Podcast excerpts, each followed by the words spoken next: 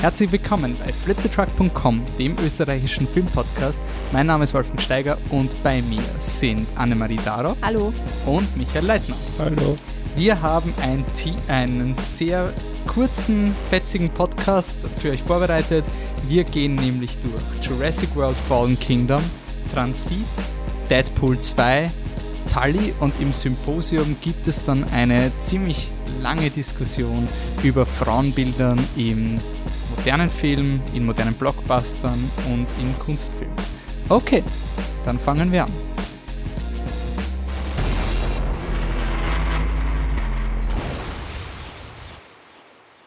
Gut, der Patrick sitzt irgendwo gerade am Strand und chillt. Könnt ihr euch auf Instagram wahrscheinlich anschauen oder sowas. Ähm, deswegen sind wir zu dritt. Es ist unsagbar heiß. Danke, dass ihr trotzdem hier seid beide. Wir fangen an mit einer Vorstellrunde wie immer.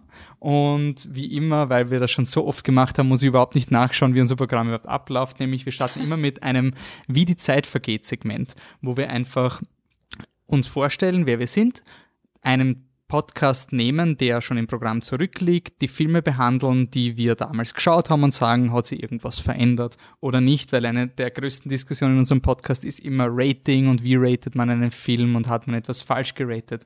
Und dann fangen wir gleich an. Wir haben uns den dritten Podcast vorgenommen oder den vierten, ich habe das nicht mehr ganz im Kopf, ich glaube es war der vierte. Da war nämlich Fruitvale Station, The Raid 2, Tom Turbo Godzilla und X-Men Days of Future Past. Gut, ähm, weiß nicht, wer von euch beginnen will mit einer Vorstellung und wie ihr den Film gefunden habt. Ähm, Anne, du warst ja. damals noch nicht im Podcast, ja. aber du hast die Film, einen, ein paar der Filme gesehen. Ja, also, was habe ich denn gesehen? Fruitvale Station habe ich gesehen, war durchaus solide und ähm, glaube ich, hat mich schon berührt. Was würde ich sagen? Rating. Ist es ein sehr gutes, empfehlenswert. Sowas. Weißt du, halt so, so durchaus solide halt. Ähm, was habe ich noch gesehen? Godzilla. Ich sogar zweimal gesehen, einmal im Fernsehen, einmal im Kino. Irgendwie war ich voll gehypt. Ich weiß nicht mehr warum, aber ich war voll gehypt und dann war es es war eh cool, aber ich habe mir, hab mir schon mehr erwartet. Also, Könnte man ein bisschen dann noch in der Frauenbilddiskussion wieder reinbringen. Voll, ja. Und sowieso viele Klischees. Also es war eh cool, aber es hätte noch viel, viel cooler sein können. Ich würde auch sagen, empfehlenswert. Und X-Men Days of Future Past, ist das der zweite? Ich komme mit den Namen. Das ist der mit den Zeitreisen. Äh, geil, geil. Passt schon sehr gut. Okay, Michi, wie waren deine emotionalen Reaktionen bei den Filmen? Ähm, also Fruitvale Station kann ich soweit unterschreiben. Spannend ist ja, also ich fand, beim Film hat mich so ein bisschen ins Drehbuch gestört. Es hat ein bisschen viele Klischees, aber ich, ich denke, man hat schon erkannt, was Ryan Coogler drauf hat oder drauf haben könnte. Ähm, Stichwort Black Panther. Ähm, Und Creed, Liebe für Creed. Äh, Habe ich nicht gesehen. äh, Days of Future Past ähm, fand ich damals grundsolide. Ich denke, das würde ich auch heute noch so sehen. Äh, aber grundsolide im allerpositivsten Sinne. Das wäre nach wie vor ganz sicher ein sehr gut. Und Godzilla ist der Film, den ich wirklich mal wieder schauen sollte, weil das wäre interessant. Ich glaube, ich habe es im letzten Podcast war es nicht, war wahrscheinlich nicht der letzte, aber einer der letzten haben wir über Captain America geredet an der Stelle oder Captain America 2 und ich meinte, dass ich Actionfilme, Blockbusterfilme ganz anders wahrnehme als damals und ich glaube, der würde auch in diese Kategorie fallen. Der habe ich damals sicher ein Lauwarm oder so gegeben. Ich kann nicht sagen, dass sich das geändert hat, weil ich den Film nochmal schauen müsste, aber ich könnte es mir gut vorstellen. Ähm, und an Tom Turbo, ich habe keine, ich wusste nicht mehr, dass ich überhaupt über den Film geredet habe. Ich kann mich überhaupt nicht mehr erinnern, was ich gesagt habe und ich kann mich auch nicht mehr an den Film selbst erinnern. Also ich habe ihn nachher geschaut, er ist schon ziemlich Schrott. Ja, also, es, ist schrottig hätte ich jetzt auch noch im Kopf. Also richtig, gehabt, ja. richtig billig gemacht. Ein, ein schlechter Kinderfilm, also so ein Fernsehfilm. Ja, so ORF-Special. Mhm.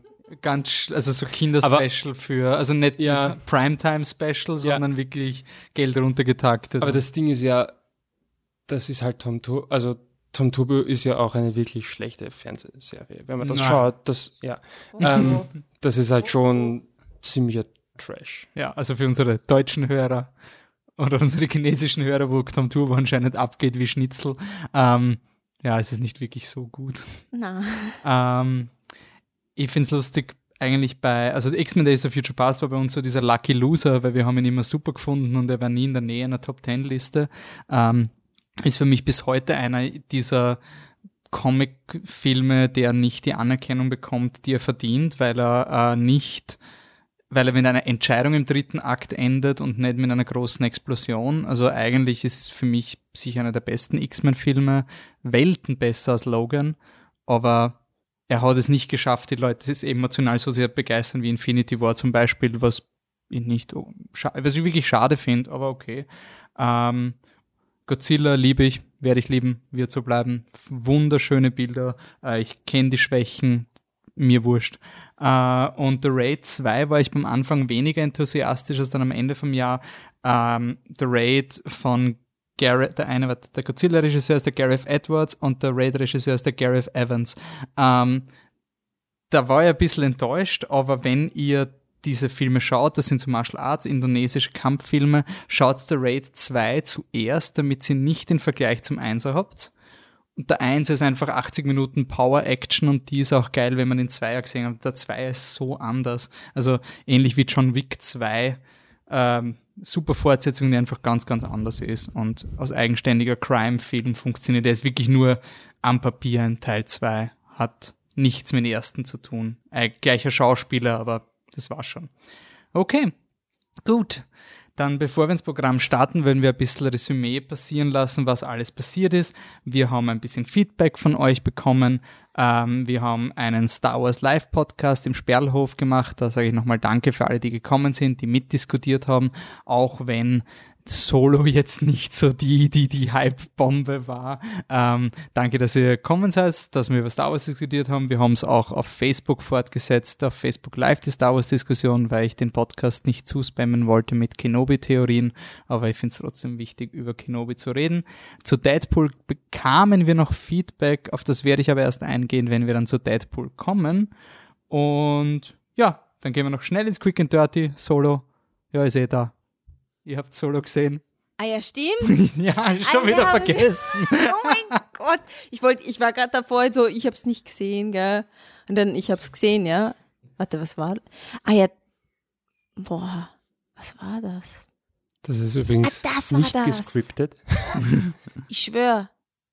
Nein, das ah, ist jetzt kein YouTube-Overacting, das ist, das ist authentisch, 100%.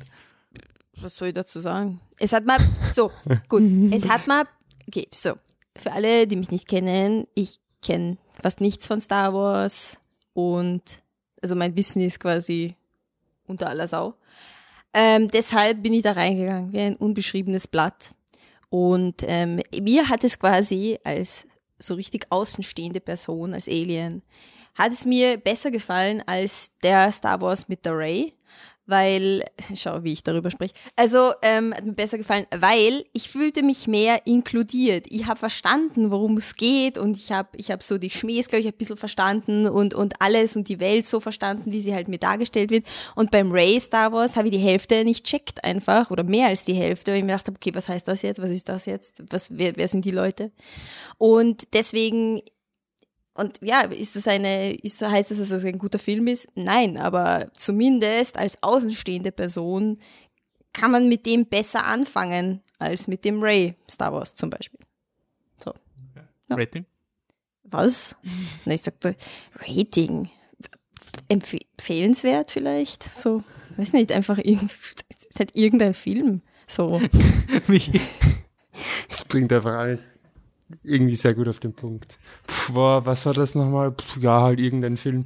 Ähm, ja, sorry, es ist Star einfach Wars irgendein ist, Film. Mittlerweile ist Star es Wars ist halt leider wirklich Film. Es Und ich, hab, ich, ich bin nicht anti-Star Wars oder so. Ich, bin eh offen in dem Sinne, dass ich nicht sage, Butter oder Nerdchars oder so irgendwas, sondern ich sage, okay, es hat mich jetzt nicht interessiert, mein Gott. Aber eben das Solo ist irgendein Film halt einfach. Ja, also ich, ich glaube schon, dass ich bei allem, was ich vorher gesagt habe, dass ich irgendwie ein anderes Bild von Actionfilmen. Das war ein Film, wo ich mir dann doch draufgekommen bin, das ist nicht die Art von Kino, die ich suche, in dem Sinne, dass wenn die dann nur zu 70, 75, 80 Prozent funktioniert, dass, dass man das dann auch noch taugt. Also ich war wirklich ähm, sehr, sehr, Mich sehr. war sehr grantig. Er hat sogar seine, seine 3D-Brille zwischendurch abgenommen. Da ja, weiß nein, nein, man. Das, das tue ich aber immer. Ähm, das habe ich auch im Black nee. Panther gemacht. Ähm, aber, oh, ja. aber nein, ich, ich muss sagen, mich hat er eigentlich schon ziemlich gelangweilig. Ich fand auch vieles vorhersehbar. Natürlich ist er jetzt objektiv betrachtet kein besonders schlechter Film, auch kein besonders guter. Er ist einfach da. Als Ron Howard. Ähm, er ist Ron Howard, aber mein persönliches Empfinden ist dann schon eher im lauwarmen Territorium. Okay, gut.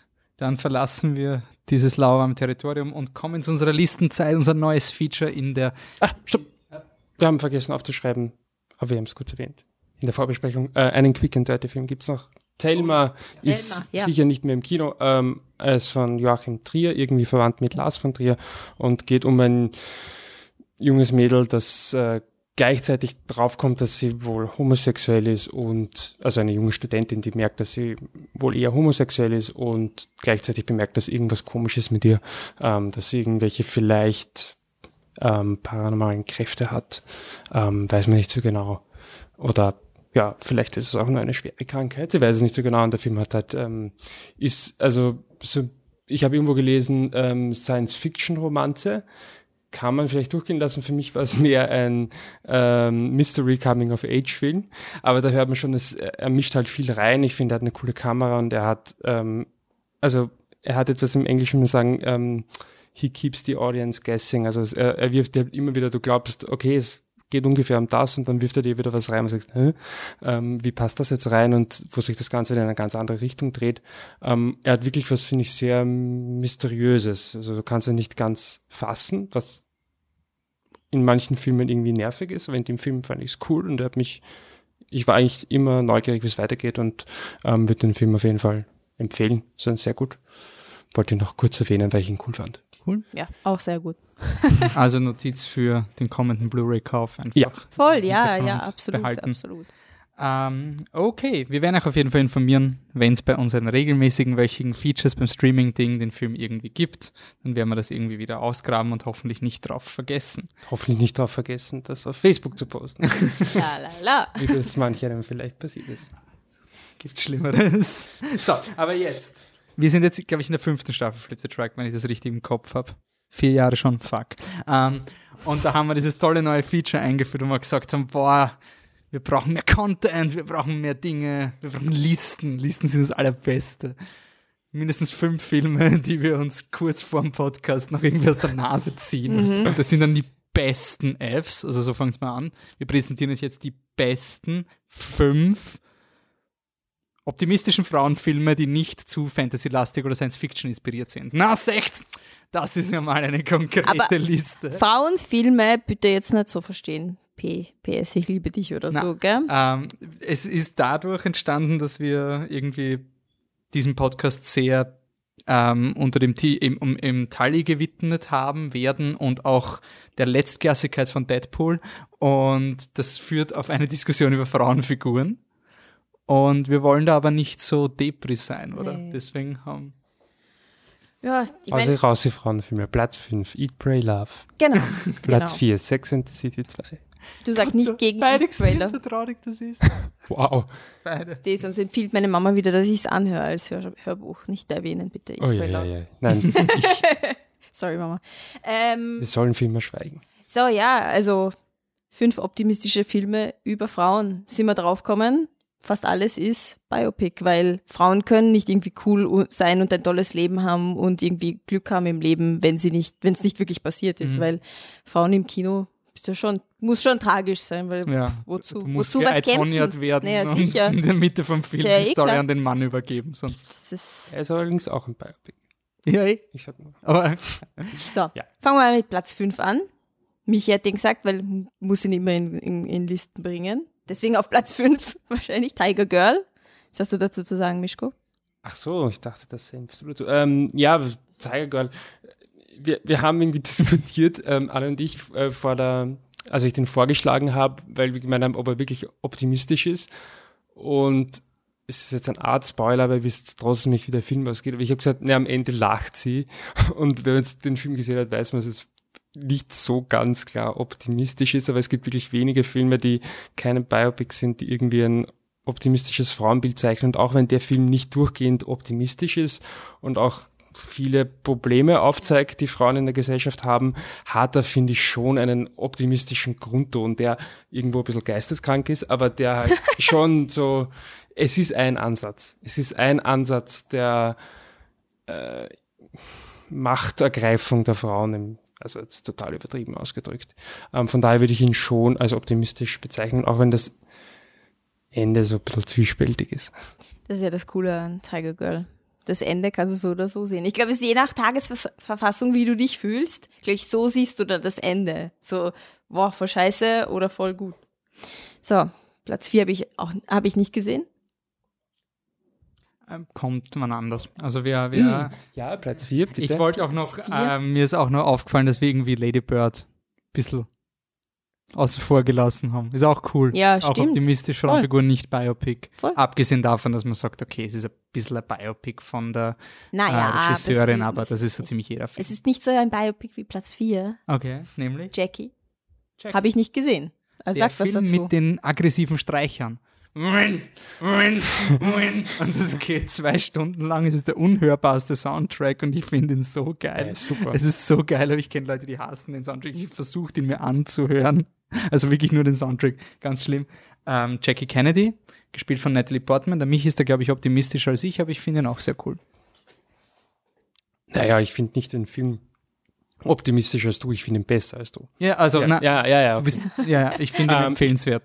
Nee, das ist auf gar keinen Fall empfehlenswert. Ähm, ich finde ihn äh, sehr äh, einfach ist nicht cool gemacht, hat, ist nicht viele Facetten und Feminismus indirekt ist ähm, eine dieser Facetten. Ähm, einfach ein Film, der mich nicht zum Nachdenken, Nachdenken gebracht hat und gleichzeitig auch eine coole Machart hat und ähm, so sollten Biopic sein. Und er ist, denke ich, in seiner Darstellung der Frauenrolle optimistisch. Die Jackie Kennedy ist, glaube ich, am Ende des Filmes keine gescheiterte Frau. Und das ist in ihrer Situation schon ein Triumph. Würde ich Wow. so sagen. Passt. Äh, auf Platz 3 ein Film, den ich, glaube ich, 500 Mal in TV-Movie angestrichen habe. Das hatte immer einen roten Stern. Wer TV-Movie abonniert hatte, so wie wir, oder immer nachgekauft hat, ähm, weiß, dass das nicht das beste Rating ist. Es gab, glaube ich, noch ein besseres, aber Roter Stern war schon sehr gut. Und es war oft der Film des Abends, also hatte größeres Kastel mit mehr Text. Habe ich trotzdem nicht gesehen. Erin Brockovich.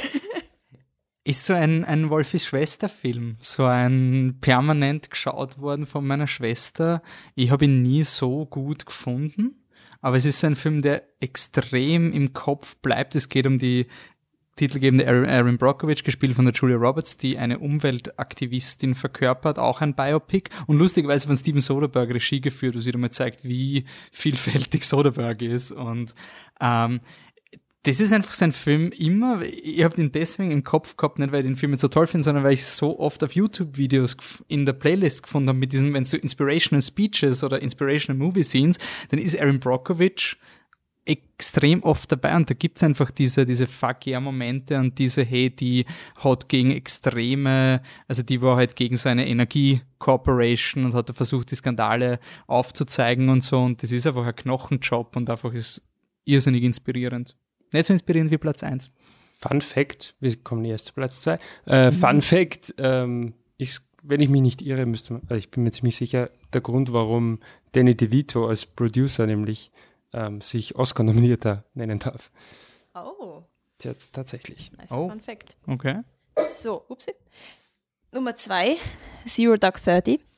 Ich glaube, es ist ein sehr guter Film, weil ich kann mich nicht dran erinnern, was irgendwie gegen mich spricht. Sagt's was dazu? Ich kann mich auch nicht, also ich kann mich an einzelne Szenen erinnern. Ja. Es ist zur kurzen Zusammenfassung der Osama Bin Laden Film von der Catherine Bigelow, ähm, wo es um das äh, Team geht, die quasi versucht haben, Osama Bin Laden zu tracken und dann die von außen diesen Ansturm auf die auf das Refugium von Osama Bin Laden koordiniert haben. Und die, äh, scheiße, wie heißt sie? Jessica Chastain spielt die Hauptrolle. Das war's von meinen Erinnerungen. Aber wa- was ist das Optimistische? Ich kann mich nicht dran Naja, dann, also optimistisch. Ja, wir haben uns, glaube ich, waren uns nicht ganz so sicher, wie wir diese Liste nennen soll, aber was hier halt, ich meine, ob der Film wird wahrscheinlich jetzt hier zum ersten Mal und zum letzten Mal optimistisch genannt, aber ähm, die Darstellung der Frau ist, ist, ist nicht positiv. Also die Jessica Chastain hat jetzt nicht irgendwie ein super cooles Leben und der Job nimmt sie mit und ähm, kommt mit vielen Einschränkungen daher, aber es gibt, soweit ich mich erinnere, keine Szene, keine Situation, in der sie daran scheitert, dass sie eine Frau ist. Und das ist absolut ein, ein positives Feature dieses Films, zu dem sie ja in einem militärischen Umfeld ähm, handelt, wo das vielleicht nicht so naheliegend wäre. Sie ist ein absoluter Badass-Charakter und wird als solcher nie hinterfragt. Sie ist nie die quote-unquote starke Frau, sondern sie ist halt einfach stark, Punkt. Und by the way, sie ist auch eine Frau. Ähm, und deswegen, er ist nicht per se optimistisch. Der Film wirft, finde ich, ziemlich ähm, ja, tiefgreifende Fragen auf. Und gerade die Darstellung von Folter wurde damals, glaube ich, vollkommen fehlinterpretiert von, von mhm. vielen, die den Film gesehen haben und ihn dann leider so ein bisschen in ein falsches Licht gerückt, gerückt haben. Ähm, ist nicht gut recherchierter Film, wirklich sehr zu empfehlen. Um, ähm, und ah, die Jessica Chastain, ja, wie gesagt, eine tolle Figur. Ich will nur einhaken wegen gut recherchiert, aber es gab da Fehlinformationen von der CIA, oder? Die dann falsch verfilmt okay. wurde. Also ich will es nur anmerken, ich weiß mhm. leider nicht die Details, aber sowohl bei Argo als auch bei Zero Dark Thirty gab es Fehlinformationen, die den Filmemachern zugeleitet wurden, aber der Rest ist gut recherchiert, ich will es nur anmerken, nicht, dass es falsch verstanden wird. Um, oh, Auf Platz 1 hat der Wolfi sehr stark beharrt. Ja, mein empfehlenswert. Um, das war so der eine Oscar-Film, den ich noch geschaut habe und der gesagt habe, ich eh lieb. Am Tag der uh, Verleihung, oder? Äh, am, vor der Verleihung noch, der also am Sonntag, also Samstag vor der Verleihung ja. habe ich noch geschaut. Ähm, ich glaube, das war im gleichen Jahr wie Fences, dieser Denzel Washington Acting-Film, ja. wo alle Formen von Acting abgerattert werden. Ähm, und der Film ist so cool, Hidden Figures, da geht es um drei Frauen, die äh, zum Zeitalter des Computers halt noch für die NASA gearbeitet haben, wo Computer noch etwas anderes bedeutet hat, nämlich wirklich jemand, der rechnet, eine Person. Und der Film ist deswegen so cool, weil normalerweise sind diese Empowering-Filme dann immer so diese, ja, okay, ein bisschen mit der rosaroten Brille. Und ich schaue Hidden Figures und denke mir, ja, ja, eh, genau so ist es passiert, genauso. Der, der, der Astronaut ist nicht reingestiegen in die, in die Rakete, weil er gesagt hat, nein, ich steige erst erst rein, wenn die Frau, die ich fünf Minuten gesehen habe, das nachrechnet. Ganz genau. Und dann sind sie hingerannt und haben die Frau gesucht, damit sie es nach. Ganz genau so ist es passiert. Ja, genau so ist es passiert. Das ist wirklich so ein, cool, Voll cool. Es ist wirklich so, wenn es wirklich darum geht, dass, also auch im Hinblick auf Tali, dass Frauen in Hintergrundpositionen dann oft einfach mehr machen als die blöden Typen in den Autoritätspositionen, dann ist Hidden Figures der Fuck yeah Film. Er hat ein paar Oscar-Momente, er hat ein paar so, keine Angst, der weiße Mann ist eh lieb und der Kevin Costner haut jetzt das Only White People Toilet Shield zusammen und danke weißer Mann, dass du uns gerettet hast, aber nicht so moralisch widerwärtig und verachtend wie Deadpool und damit ist es ja schön. Wow, wow. Sorry. Er holt schon aus. Das war, das war ein, wirklich ein Platz 1. Äh, aber wie gesagt, er war ein empfehlenswert. Er flasht euch nicht. Er Nein, flasht ja. euch beim ersten Mal nicht. Aber es ist wirklich so ein Film. Ich glaube, das wird so ein Aaron Brockovich-Film. So ein, der einfach nicht weggeht. Und Bitte. ja. Ich habe jetzt den Trailer zum neuen La La Land Regisseur-Film gesehen, den First Man, und habe mir gedacht, hey, Hidden Figures könnten wir wieder schauen. Cool. Passt. Jetzt kommen wir ins reguläre Filmprogramm. Wir haben vier Filme, die wir abarbeiten. Und wenn ihr jetzt sagt, eigentlich hätten mich diese Listen gar nicht interessiert, weil Listen sind blödes Internetzeug, erst einmal danke. Ähm, zweitens, wenn ihr was an unserer Liste kritisieren wollt, dann könnt ihr bitte sofort schreiben auf unseren üblichen Kanälen. Dann Aber nehmen wir sofort offline.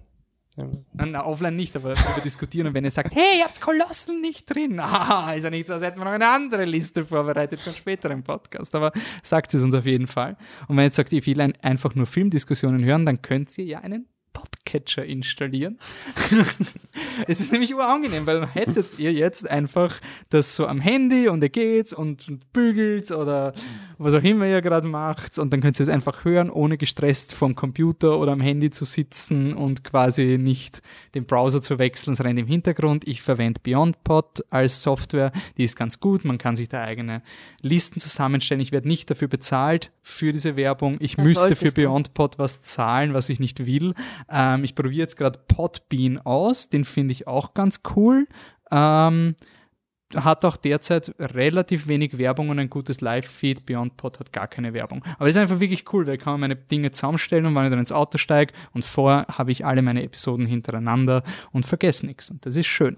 Shoutout für einen Podcast, den unsere Hörer vielleicht interessieren könnte, der Q&A Podcast von Jeff Goldsmith furchtbarer Moderator, hat, hat aber immer tolle Gäste und in seinem, einem seiner neuesten Podcasts interviewt er den Drehbuchautor Zach Penn zu Ready Player One und das ist wirklich super cool im Detail, wie Ready Player One geschrieben wurde und das vielleicht als kleinen Teaser, weil vielleicht machten die Anne und ich hier irgendwann noch ein Ready Ah ja, Player One voll. Feature. Also behaltet das im Hinterkopf, hört diesen Podcast mal so als Vorbereitung zu sagen, boah, Ready Player One, da gehört ein Podcast her. Das geht gar nicht anders.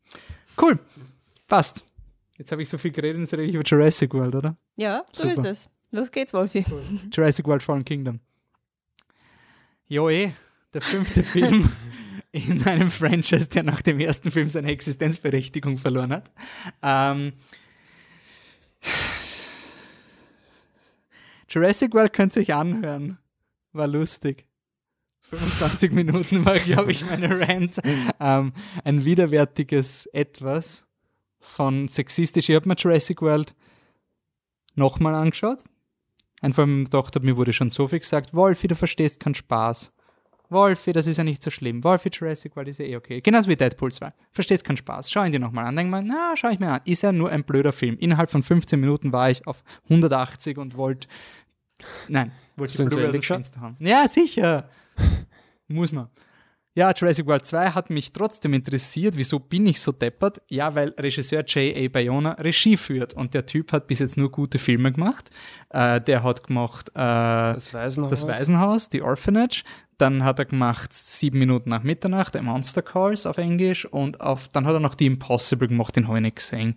Dieser eine ist dann nochmal Flut überlegen, Ja. Lebensfilm, bla. Aber alle seine Filme sind eigentlich gut bewertet. Und jetzt macht er einen Jurassic Park-Film und er macht mehr so Horror-Elemente, ganz cool. Ähm, worum geht's? Der männlichste aller Männer, Chris Pratt, ist gerade männlich und baut gerade ein männliches Haus und kommt überhaupt nicht mit der Bryce Dallas Howard zusammen, weil sie haben sich wieder getrennt, nachdem sie im letzten Film gehört haben. Dreimal jetzt zu raten, haben sie am Ende vom Film gehört. Ähm, die Dinosaurier auf der Insel, die Insel explodiert und die Bryce Dallas Howard ist jetzt in einer Dinosaur Protection Group, weil Dinosaurier haben voll das Recht auf Leben und so und voll so. Und dann gibt es einen Milliardär, einen guten, netten, lieben Alten, der einen ganz bösen Sekretär hat und der sagt, ja, ja, ich habe meine Firma überzeugt, Milliarden zu investieren, um auf diese Insel zu fliegen, die Dinos einzufangen und auf einer Insel freizulassen, wo kein neuer Jurassic Park gebaut wird. Es ist einfach eine Insel. Alle meine Milliarden gehen da rein und meine gesamte Firma hat das abgesegnet und findet das okay. Dass wir diese Dinos von einem Ort zum nächsten verschieben, ohne Profit zu machen damit. Rein aus Altruismus. Könnte es sein, dass der Second in Command irgendwas Böses plant? Gott sei Dank hat der Second in Command unter dem Haus von dem reichen Mann ein vierstöckiges Lager mit Dinosaurierkäfigen schon vorbereitet, für den Fall, dass die Dinosaurier nicht zu einer anderen Insel kommen, sondern aufs Festland. Und dann bauen sie den Indoraptor. Das ist ein neu gezüchteter Hyperdino. Der ist noch böser als der Hyperdino vom Vorfilm. Und wenn man sich jetzt denkt, ja, das ist die gleiche Geschichte wie Teil 2 und 4 auf einmal. Ja, ist sie. Ist nicht so schlimm wie Teil 4. Er ist nicht so offensiv wie Teil 4, abgesehen vom Nerdtum. Es gibt einen sehr unmännlichen Nerd, der eine ziemliche Memme ist, wo permanent gegehrt werden sein muss, wie männlich Chris Pratt ist. J.A. Bayona macht ein paar coole Szenen, ein paar coole Setpieces. Der Schluss ist so ein klaustrophobischer Gothic-Thriller, wo sie eben diesen Indoraptor besiegen müssen. Ist ganz cool. Der Film hat einen verdammt guten Twist, auf den ich nicht draufkommen bin, der super logisch ist. Das ist das einzig Gute an diesem Film, ist dieser Twist, auf den ich nicht draufkommen bin. Ich hätte glaubt, ich bin draufkommen, ich bin es nicht. Ähm, ich finde es nur einfach süß, dass sie, ähm, ich lese zwar, es ist der ambitionierteste Jurassic Park, er macht was Neues. Nein. Ähm, in den letzten fünf Minuten, also er ist ungefähr so ambitioniert wie das Ende von Infinity War, weil er macht halt einen Cliffhanger und verspricht euch, dass im nächsten Teil alles anders wird, so wie Last Jedi. So dieses, der Film ist nicht ambitioniert, nur weil er am Ende vom Film einfach sagt, hey, theoretisch könnte ich was ganz Verrücktes machen. Also Er wird's nicht machen. Er wird's fix nicht machen. Und der Film hat ein bisschen die Problematik, dass er Tiere vermenschlicht. Ähm, also so, so die Raptoren in Jurassic Park 1 waren ganz, ganz böse Monster. Mittlerweile sind sie urdressiert und, und horchen auf den männlichen Chris Pratt, weil er ja der Alpha ist. Und sie töten nur die bösen Menschen, selbst wenn sie freigelassen werden. Es ist urpraktisch und convenient. Und es ist ein bisschen so eine, eine gefährliche Verharmlosung vom Film, wenn du dann drüber redest, so, ja, aber die Tiere dürfen nicht sterben. Ja, aber du kannst keinen Tyrannosaurus durch San Diego frei laufen lassen. Ich meine, das ist moralisch unverantwortlich zu argumentieren, ja, die gezüchteten Zombie-Dinos, die verdienen doch auch Leben. Von denen gibt's eh nur mal eine pro Spezies, die können sich eh nicht vermehren, dann sollen sie gleich verrecken. Wirklich, also die ganzen ethischen Diskussionen im Film sind so lustig, Botschert. Aber er ist nicht so beleidigend wie der, der vierte. Ich habe ihn geschaut mit einer Person, die noch emotionaler bei Jurassic World war als ich und wir haben beschlossen, ja, der Franchise stirbt. Jetzt wirklich so, lassen wir es einfach. Lest das Buch von Michael Crichton, ist wirklich cool, beide Bücher. Ähm, sehr interessant über Chaos-Theorie und alles. Jurassic World 2 Laubarm. Sollen wir noch einen Clip spielen? Na. Na, ich hätte einen Clip vorbereitet, wo sie drüber reden. Ah, die Dinosaurier sind so besonders. Es ist so magisch, die Dinosaurier sehen. Ja, nicht in eurem Scheißfilm. Das, nein, nein, nicht. Irgendwann war es vielleicht mal magisch, einen Dino zu sehen, aber ihr habt sich das nicht verdient. Und wenn das nach eineinhalb Stunden langweiligster CGI-Monster kommt, ähm, schaut, dass sie verwenden zwar Roboter von Animatronics, aber viel zu selten und es gibt einfach ich werde alt, aber na, das schaut einfach so kacke aus. Der Chris Pratt wird da attackiert von einem, es ist kein Triceratops und auch kein Styracosaurus, irgendein Viech dazwischen. Und das, schaut einfach aus, als hätte es kein Gewicht. Das schaut einfach aus, als wäre der, als wäre der Chris Pratt auf, einem, auf einer grünen Matratze gelegen und hätte sich ein bisschen im Kreis dreht. Und dann haben sie gesagt, ja, ja, das machen wir dann schon im Post-Production. Und dann sind so Dinge wie, die Lava kommt und sie klettern aus einem Stahlbunker und die Lava ist so 50 Zentimeter von ihnen entfernt und ich habe mich ich, hab, ich akzeptiere, dass Filmlava die Lungen nicht verbrennt, wenn du einen Meter entfernt bist. Das ist Filmlava. Aber der Stahl leitet doch Hitze. Die, die fackeln ab, wenn sie das anbrennen. Wurscht. So wurscht. Das ist einfach.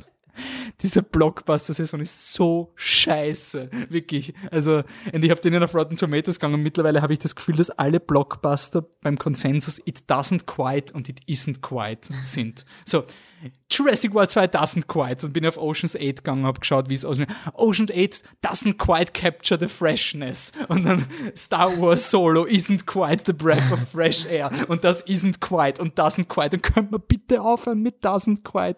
Können wir bitte normale Filme machen? Ready Player One wäre echt gut. Ja. Nochmal ein Shoutout. Stimmt, ja. Freue mich auf die Blu-ray. Den werde ich so oft noch schauen. Gut, bitte, hol's, hol's mich raus. Sagt's mir einen gescheiten Film. So, Michi. Transit? Transit von Christian Petzold, ein deutscher Historien-Liebesfilm. Es ist eine Verfilmung des Buches von Anna Segers. Die hat das anno dazu mal, ähm, ich glaube 1940 im Exil geschrieben und war nicht per se biografisch, aber es hat halt Das, was sie beobachtet hat war- in der Zeit, ne? Ja, nein, nein, es, hat, es war quasi äh, historisch gesehen, war es quasi einfach ihre Situation. Ähm, sprich, die ähm, Faschisten erobern langsam aber sicher Europa und auch in, in Frankreich, also in äh, Marseille, wo der Film spielt, ähm, wird es immer enger ähm, wegen dem faschistischen Regime. Und in dieser Zeit spielt eben, spielt eben der Film oder in dieser historischen politischen Konstellation. Gleichzeitig ist aber das Setting in der Jetztzeit angesiedelt. Also er ist da total vermischt. Es gibt, ähm, wie gesagt, diese Geschichte, die eben ganz klar historisch ist und gleichzeitig gibt es aber einen Jungen mit Borussia Dortmund Shirt und ähm, Mit was für ein Shirt? äh, Borussia Dortmund Fußballclub, also einen modernen Fußballclub. Ähm, und weil es im Borussia Dortmund 1940 Ich gab, habe jetzt eh Angst gehabt, dass ich irgendwie meine historische Unkenntnis entblöß, weil man Oh. gedacht habe, scheiße, hoffentlich ist das kein wichtiges. Nein, nein, also es war jetzt nur, nur ein Beispiel, aber es ist quasi die, äh, viele Personen haben sozusagen zeitloses Gewand an, aber es ist, das Setting ist einfach die Jetztzeit. Also nicht unbedingt die, die Dinge, mit denen die Leute interagieren, also Handy oder so, das spielt alles keine Rolle, aber ähm, einfach von, vom ganzen Setting her, Straße, Verkehr etc. ist alles Ja. in der Jetztzeit. Polizisten. Ähm, Polizisten. Und ähm, so kreiert irgendwie Petzold so ein bisschen einen, einen zeitlosen Raum, ähm, der gleichzeitig natürlich auch irgendwo die Frage aufwirft, wie sehr sich die Situation von damals heutzutage wieder wiederholt. Aber kommen wir kurz noch zum, zur Story. Ähm, der äh, Franz Rokowski ähm, spielt den Georg, glaube ich, habe ich mich aufgeschrieben, ähm, aber ich bin mir ziemlich sicher. Ähm, und er möchte quasi, also er möchte flüchten und er bekommt über Umwege ein, eine, ein Ticket nach Mexiko inklusive Transit, Georg ist korrekt, und ähm, das bekommt er quasi von einem toten Dichter. Also er soll quasi Papiere überliefern. Ähm, da ist es quasi so ein Underground-Job, wo er so ein bisschen Geld dafür bekommen würde und dann findet er den nach einem Suizid tot auf und bekommt so quasi Reisepapiere, um nach Mexiko zu flüchten.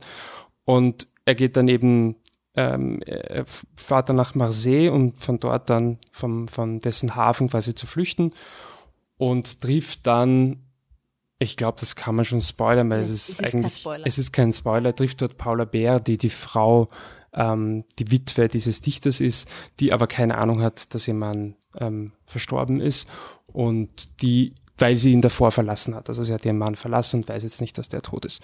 Und so entspinnt sich ein im Endeffekt sogar eine Art Liebesdreieck, ähm, aber es, ich weiß gar nicht, ob er in erster Linie ein Liebesfilm ist. Es ist ein etwas sehr Märchenhaftes. Aber bringen wir mal kurz einen Clip. Ähm, das ist ein Dialog zwischen dem ähm, Franz Rogowski und der Paula Beer. Die Verlassenen vergessen nie, sagt man. Und das stimmt nicht. Sie haben die schönen traurigen Lieder. Mit ihnen ist das Mitleid. Die, die verlassen, mit denen ist niemand. Die haben keine Lieder. Marie! Er hat sie nicht vergessen. Er versteckt sich vor mir. Warum sind Sie von Bord damals? Wollten Sie zu ihm zurück? Ich weiß nicht. Und an der Szene erkennt man schon ganz gut, dass Petzold Zitate aus ähm, dem Roman. Also man kennt es eigentlich im Film ständig sehr gut, wenn der Film das Buch wortwörtlich zitiert, obwohl ich es nicht gelesen habe. Man, man merkt es einfach. Ähm, dass er diese Zitate einfach auch nutzt, um dem Ganzen nochmal so einen poetischen Anstrich zu geben. Äh, und es ist wirklich ein ist nicht faszinierender Film. Also mir hat mir ähm, extrem gut gefallen. Äh, es geht halt wirklich um dieses Exilgefühl, aber nicht nur quasi, also schon sehr konkret ums Exilgefühl, quasi dieses, es wird immer enger um einen herum und gleichzeitig ist es halt Transit, ja auch im Sinne quasi von, von Übergang. Ähm, Flüchtende leben auch während ihrer Flucht. Und ich glaube, das ist irgendwie das, was der Film äh, ist nicht gut darstellt, diese, dieser Mikrokosmos Fluchtgesellschaft, weiß nicht, wie ich es nennen soll, ja, aber das quasi die Heimat während der Heimatlosigkeit. Und er hat das, aber er wandelt dieses Motiv halt auch ab in, in die, oder setzt es auch um in der Liebe, ähm, wo sozusagen, wo, wo auch der, der Georg hier sich ja eigentlich in eine Frau verliebt, die nicht, das merkt man immer wieder, auch wenn sie sich näher kommen, dass die eigentlich nicht so nicht zu haben ist. Aber es ist quasi in diesem komischen Mikrokosmos, in dieser Zwischenwelt irgendwie empfindet er es als seine Aufgabe, als seine Heimat, ähm, sie halt irgendwie zu unterstützen oder sich in sie zu verlieben. Ähm, aber ich will es gar nicht irgendwie versuchen, den Film jetzt im Detail zu verstehen und zu interpretieren. Dafür müsste man, glaube ich, öfters sehen. Aber ich fand es einfach ein irrsinnig schönes, schönes, schönes Kinoerlebnis, weil es einfach ähm, ich, wie gesagt, ich finde den Film irrsinnig poetisch. Er hat durch diese Überkonstruktion, du, das ist, deswegen habe ich vorher gesagt, ich weiß ob es ein Twist ist, dass halt ähm, die Paula Bär die, die Witwe des, des Dichters ist, aber du weißt es ja sofort. Also da, da gibt es überhaupt keine Zweifel daran. Aber es ist irgendwo dann halt doch ein Twist. Aber jedenfalls ist es total überkonstruiert, dass sich die dann quasi treffen und alles, ja. Und da kommt dann noch ein, zwei andere Facetten dazu. Aber das passt perfekt. Also es hat wirklich was ganz Märchenhaftes, ähm, das aber, wie gesagt, eben dieses ähm, Exilgefühl näher bringt. Ich meine, ich war noch nie im Exil, werde es hoffentlich auch nie sein, aber ähm, es hat sich sehr, sehr echt angefühlt und gleichzeitig ist er auch romantisch, poetisch, schön, traurig auch und wahnsinnig gut gespielt. Okay, wow. Man, jetzt, jetzt, hast, jetzt hast du einen schönen schöne Story abgelassen, junger Mann. Ja, oh, jetzt wieder rot. ähm, oh, süßi. Ähm, ja, jetzt alles, was ich sage, ist lame. Ähm, wurscht. Also, ich finde eben krass, wie viele Ebenen der Film hat. Gleich auf der einen Seite erkennst du die historische Relevanz. Ähm, ein, das hat ein Mensch geschrieben, der mittendrin war und sehr genau beobachtet hat und geschafft hat, äh, das einfach in Worte zu fassen, die auch abstrakt sind und gleichzeitig sehr, sehr real.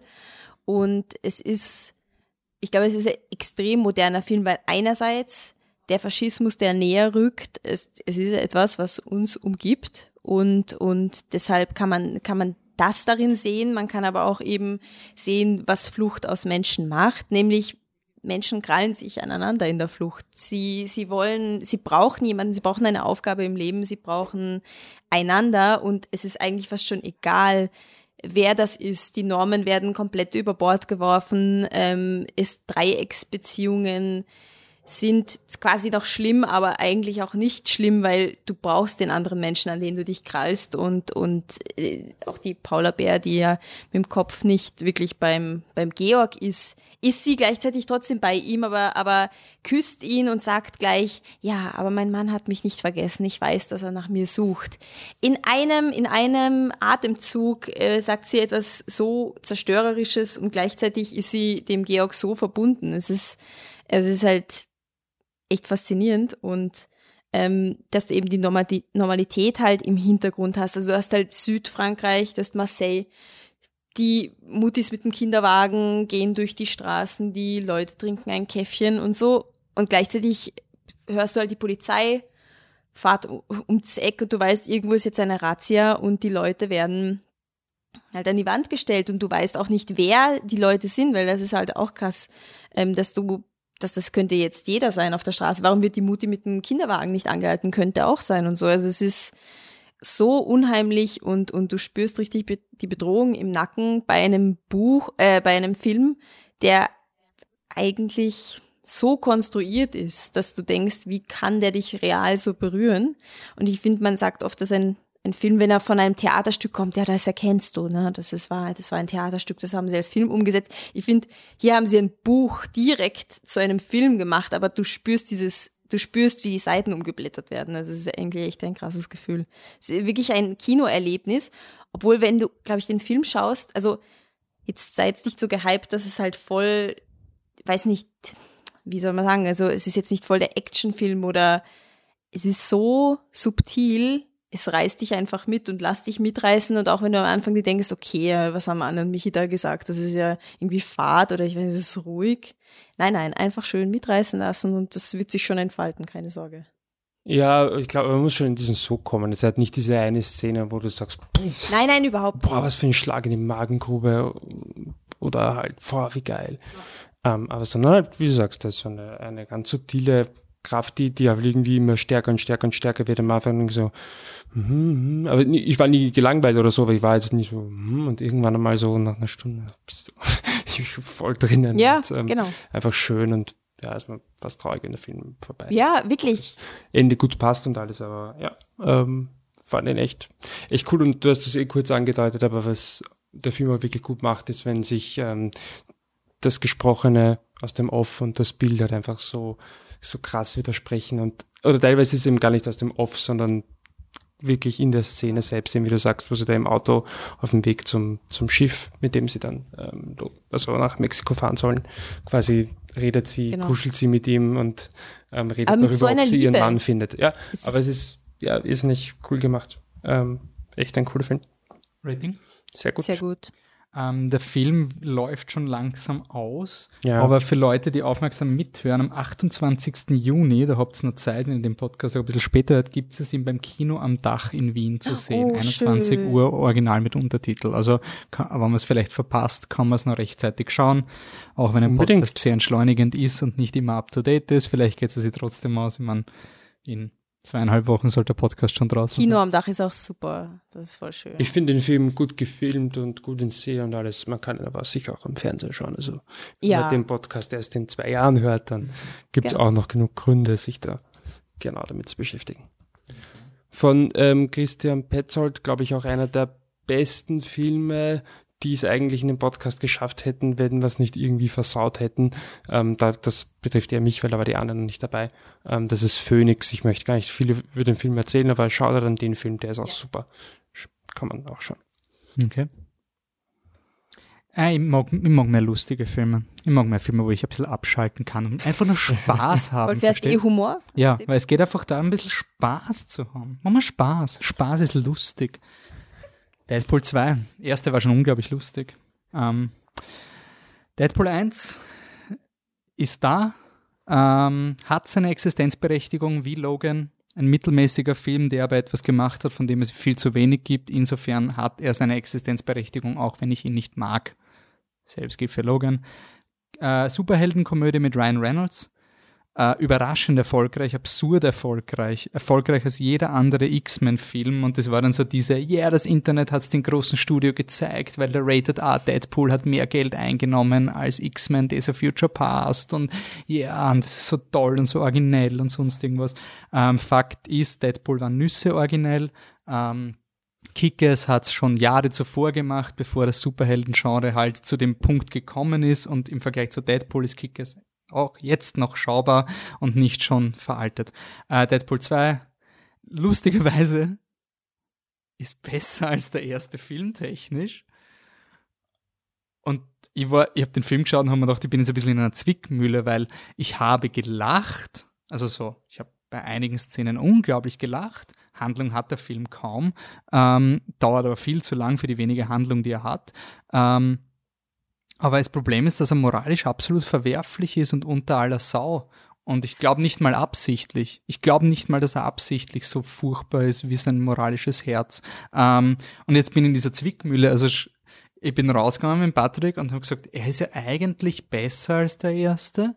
Jetzt wollen wir aber nicht wieder diese Hipster sein, die den Avengers 2 so super finden, weil Avengers 1 scheiße oder Guardians 2 super. Beide, aber ich habe Guardians 2 ein zweites Mal geschaut. Ich finde den wirklich noch immer sehr gut halt, hält stand. Ähm, viel besser als die erste Guardians. Ähm, und besserer Regisseur, David Leach, äh, der hat John Wick und Atomic Blonde gemacht. Man merkt auch, dass die Action besser ist. Man merkt auch, dass sie dreimal so viel Budget gehabt haben wie der erste Teil. Ähm, er hat ein paar lustige Dinge und mein Problem ist, Deadpool ist halt Satire. Äh, und Satire kann jetzt zwei Dinge sein. Entweder du machst die Family Guy Satire, wo du einfach so unter aller Sau bist, aber in alle Richtungen, dass einfach niemand dir was anhaben kann. Oder du machst die South Park Satire, wo du einfach alles verarscht und im Endeffekt dem Status quo recht gibst. Weil, hey, wir haben alles ironic gemacht und die Leute, die ein bisschen progressiv waren, die verarschen wir auch und damit erhalten wir eigentlich nur den Status quo. Und das ist Deadpool 2. Deadpool will kontrovers sein. Deadpool wäre ein super Ventil, um sich über Superheldenfilme lustig zu machen. Er macht nichts. Er kommentiert nichts auf die Superheldenfilme, außer Josh Brolin wird als Thanos bezeichnet, weil er in Infinity War den Thanos spielt. Boah, hilarious. Unglaublich hilarious. Und gleichzeitig kommt der Film einfach in jede, in jeden Klogriff, den man machen kann. Also, wir haben dann ein, ein interessantes Kommentar auf unserer Website bekommen, wo eben mir vorgeworfen wurde, ich habe das eher so Ö1-mäßig gesehen und abstrakt und zum Protokoll, ich gebe Fast Five ein Exzellent und ich bleibe dabei. Also ich kann auch Spaß haben. Daran nicht. Wolfi der Spießer sagt, ich kann auch Spaß Ich kann auch Spaß haben. Am Sonntag kann ich schon den, den Witz schon lachen, in, der, ja, genau. in, der, in der Kronenzeitung mal Ja. kurz durchschmökert. Hahaha. haben wir ein bisschen Spaß. Na, aber jetzt ernsthaft. Ähm, ich ich finde es einfach, es hat, entweder du bist Adam Sandler und ich weiß, du bist einfach deppert und nehm dich nicht ernst, weil niemand würde eine ernste Abhandlung zu einem Adam Sandler-Film machen. Außer Äh, Punch stopp, Punch Drunk Drunk Love. Love. Nein, ich, ja, aber ich rede jetzt von Kindsköpfe 2, man, sorry. Das ist ja so ein, du bist selber schuld, wenn du den Film schaust und bist Teil des Problems, wenn du den Film gut findest. Aber dem Film, das ärgert mich halt einfach, wenn der Film so ein miserables Frauenbild hat, wo die Freunde vom Deadpool, die im ersten Teil schon nicht existent war. Und dann ist so der Witz gemacht worden in Deadpool 1, ha, ich will dich als echte Person kennenlernen. Am Ende des Films weiß ich nichts über sie. Aber sie wird dann entführt vom Bösewicht und er darf sie retten. Boah, uremanzipiert Deadpool. Du hast ur, urrevolution. Also die Frau entführen, damit der Superheld den Bösen bekämpfen muss. Aber die Frau darf sich selber befreien. Uremanzipiert. Wahnsinn. Unglaublich. Die Frau darf sich selber befreien und sie darf einmal den Bösewicht in Haxen stellen, damit der Deadpool überlebt. Wir nennen das auch eine Push-the-Button-Szene. Lustigerweise in Jurassic World gibt es auch eine literally Push-the-Button-Szene, wo die Bryce Dallas Howard wirklich einen Knopf drücken darf, damit der Chris Pratt gerettet wird. Ähm, also Pseudo, Pseudo-Emanzipation. Jetzt hat der Deadpool 1 noch dieses Argument gehabt mit, es war ja alles ironic, es war der neue Film. Deadpool 2 beginnt, Spoiler für Deadpool 2, mit der Ermordung von der Freundin von Deadpool. Super. Und vorher sagt sie noch so, sie hat sich die Spirale entfernen lassen. Er darf jetzt, oder ich gehe davon aus, dass es die Spirale ist, ich habe sein Zeug noch nie gesehen, aber er, sie schenkt ihm die Möglichkeit, Kinder also zu werfen. Und der Deadpool so, urgeil, ich kann endlich einen Sohn haben oder auch eine Tochter. Denkst, na gut, wenigstens hat er beide Geschlechter erwähnt. Gott sei Dank. Nächster Satz. Wir könnten ihn so und so nehmen. Wir könnten ihn so und so nennen. Und die Frau darf dann einmal einen Strippernamen für die Frau vorschlagen, wenn es ein Mädchen wird. Und dann sagt Deadpool, na, na, ich will schon ein guter Papa werden, weil mein Papa war scheiße und mein Papa hat mich verlassen. Mhm. Deine Mama war nie da? Nix, nix. Okay, cool, cool, cool, war nicht da. Und dann kommt der Josh Brolin, der ist der Cable, der cabled, weil er so Cable ist. Und er ist so dark und edgy, der kommt aus der Zukunft. Und der hat nämlich seine Familie verloren. Seine Familie, die dürfen Frauen sein, weil die sind ja tot. Dann dürfen sie, also dann darf man Frau sein, wenn man stirbt. Also Deadpool hat sowohl eine Frau als auch ein Kind gehabt, hat, die beide umgebracht worden sind. Weil Gnade dir Gott, du hättest eine Tochter und müsstest sie ins Drehbuch schreiben. Ähm, dieser Film mansplained bis zum Umfallen. Es gibt eine Szene, wo der Deadpool den zwei weiblichen äh, lesbischen X-Men erklärt, erklärt, wir nennen uns jetzt X-Force, versteht ihr Frauen? X-Force, weil X-Men ist ja voll sexistisch und ich bin genderoffen und ich als Mann erkläre euch jetzt, wie ihr euch zu nennen habt. Are you fucking kidding me? Wirklich? Ernsthaft? Sind wir so? Und dann das Schlimmste ist dann noch, nichts gegen Weiß, nichts gegen österreichische Medien, aber es gibt halt gewisse Medien, wo man einfach weiß, wie sie berichten. Und die Deadpool-Review vom Weiß war dann so, boah, Deadpool ist so progressiv, weil er ist voll auf X-Force und Gender Equality. Oh, Gott, das Wirklich? Und der Grammer hat, also der Patrick hat dann auf Twitter so gut geschrieben, das Positivste, was Deadpool macht, ist, er hat ein bisexuelles Eben, äh, also zwei Frauen, nicht bisexuell, ähm, homosexuelles Pärchen, zwei Frauen, eine ähm, asiatischer Herkunft und aber beide halt amerikanisch geboren eigentlich voll progressiv und der Patrick hat gemeint, aber vielleicht ist das nur deswegen so positiv, weil sie nichts für die Handlung tun und der Film nicht so viel schreiben konnte für sie. Dann hast du äh, Frauen, die beides sein dürfen, aber sie bringen den Plot nicht weiter. Du hast die Domino, die hat eine coole Szene, damit alle schreien können, boah, er ist so female. Ja, sie tut nichts für den Plot. Du könntest die coole Female Empowering Szene schneiden und sie ist nicht plotrelevant. Und das ist das Problem. Das ist das ganze Problem an diesen Superheldenfilmen, dass du nicht nur weil du eine Szene reinschreibst, damit sie female ist und dann geht's wieder um die Männer, um ihre Söhne oder um ihre toten Töchter oder lebende Söhne, aber du kannst nicht lebende Töchter haben. Hm. Die Männer in ihrer Männlichkeit, wie sie dann alle so männlich herum und sich dann aufopfern und dann bringen sie 50 Leute um, damit ein Kind nicht wen umbringt. Das ist die Message von Deadpool 2. Also wir müssen ihn daran stoppen, den Pädophilen umzubringen. Und dann gehen sie hin und bringen 50 Leute am Weg um. Und der Film hat nicht mal den Anstand, einen Witz draus zu machen. Ich meine, bitte, macht einen Witz drüber. Macht einen Witz, über das der Deadpool geht und so, ja, yeah, we learned an important message. We can't kill people. Und dann sagt jemand, ja, aber du hast gerade 50 Leute umgebracht. Na, doesn't, don't take it so seriously. It's just a summer blockbuster. Wäre auch nicht toll, aber zumindest würde es dir zeigen, dass ihr nicht wirklich glaubt, dass ihr eine echte Message macht in dem Film. Ähm, so moralisch verwerflich. Und dann finde ich halt so Kommentare auf, es gibt Spaß und es gibt Tolerieren, dass Leute diskriminiert werden. Und das ist nicht das Gleiche. Und ich kann, bitte Leute, fühlt euch nicht so attackiert, nur weil jemand etwas kritisiert an dem Film, wo ihr Spaß gehabt habt. Ich habe auch gelacht bei der einen Sequenz, wo jeder lacht. Die ist unsagbar lustig. Die eine, wo sie mit den Fallschirmen runterspringen, die ist so witzig. Ich habe fünf Minuten, ich habe mir nicht mehr heute keiner verlochen, so lustig ist es. Aber schaut es auf YouTube, aber bitte nicht den Film irgendwie verteidigen mit, dass er so emotional ist. Ich gehe auf Screen Junkies nach dem Film, die haben einen, einen Belästigungsskandal gehabt Und da sitzt ein Mann und eine Frau und die machen eine Review über Deadpool und Stream Junkies hat sich neu reformiert und wir, wir sind jetzt mehr aware. Das ist echt ein Problem, Leute, Frauen und so. Und deswegen haben wir eine Frau, die neben einem Mann sitzt, ur so progressiv Wahnsinn. Eh cool, ich finde das alles cool, aber wenn die dann sitzen und nicht über die Frauenfiguren reden und sowohl die Frau als auch der Mann sagen, naja, so super, weil er ist so lustig, aber gleichzeitig so emotional. Fucking wirklich? Wirklich? Geht das? Das gibt's doch nicht. Dieser Film ist tonal inkonsistent und eben ich glaube nicht, dass er das absichtlich macht, sondern hast auch noch den, den indischen Taxifahrer, der sagt, oh Deadpool, ich will aber auch ein Superheld sein. So, lol, der Inder will was werden. Ah, lol, lustig, lustig, lustig, lustig. Hey, schaut's mal, jetzt, jetzt putzt der Inder und der Inder sagt dann, oh, Deadpool, but I wanna be very important. Ja, ja, ja, ja, lol, lol, putz mal ein bisschen. Ah, lol, der Inder wollte was werden, jetzt putzt er. Lol, lol, lol. Und du denkst Oh dir, Gott. ja, in Family Guy wäre das okay, weil es halt so dieses extrem überzeichnet ist. Aber jetzt kommt's, der Unterschied ist, am Ende vom Film gehen sie dann so Hero-Shot-mäßig und dann geht der Inder neben ihnen. So voll awkward, so, ah lol, er will auch Superheld sein. Dann kommt das Monster und dann rennt der Inder kreischend weg. Und damit hat Deadpool recht. Also damit geben sie ihm recht. Also nicht Deadpool, weil Deadpool ist ja der weiße Mann, der die Minderheiten vor dem bösen weißen Mann verteidigt. Es gibt wirklich eine Szene, wo der Deadpool den Inder streichelt und sagt, Shh, don't, don't worry, I will protect you against him. Wirklich? Ihr macht den großen, starken weißen Mann, der den Frauen erklärt, dass sie gendergerechte X-Force sind und der die Minderheiten verteidigt. Und ich glaube nicht, dass das Absicht ist. Aber das muss man diskutieren. Das ist, es ist nicht Absicht. Ryan Reynolds, ich glaube nicht, dass er ein böser Mensch ist. Ich glaube nicht, dass die Drehbuchautoren diesen Film absichtlich so geschrieben haben. Ich glaube, sie sind auch überzeugt, dass sie relativ progressiv sind.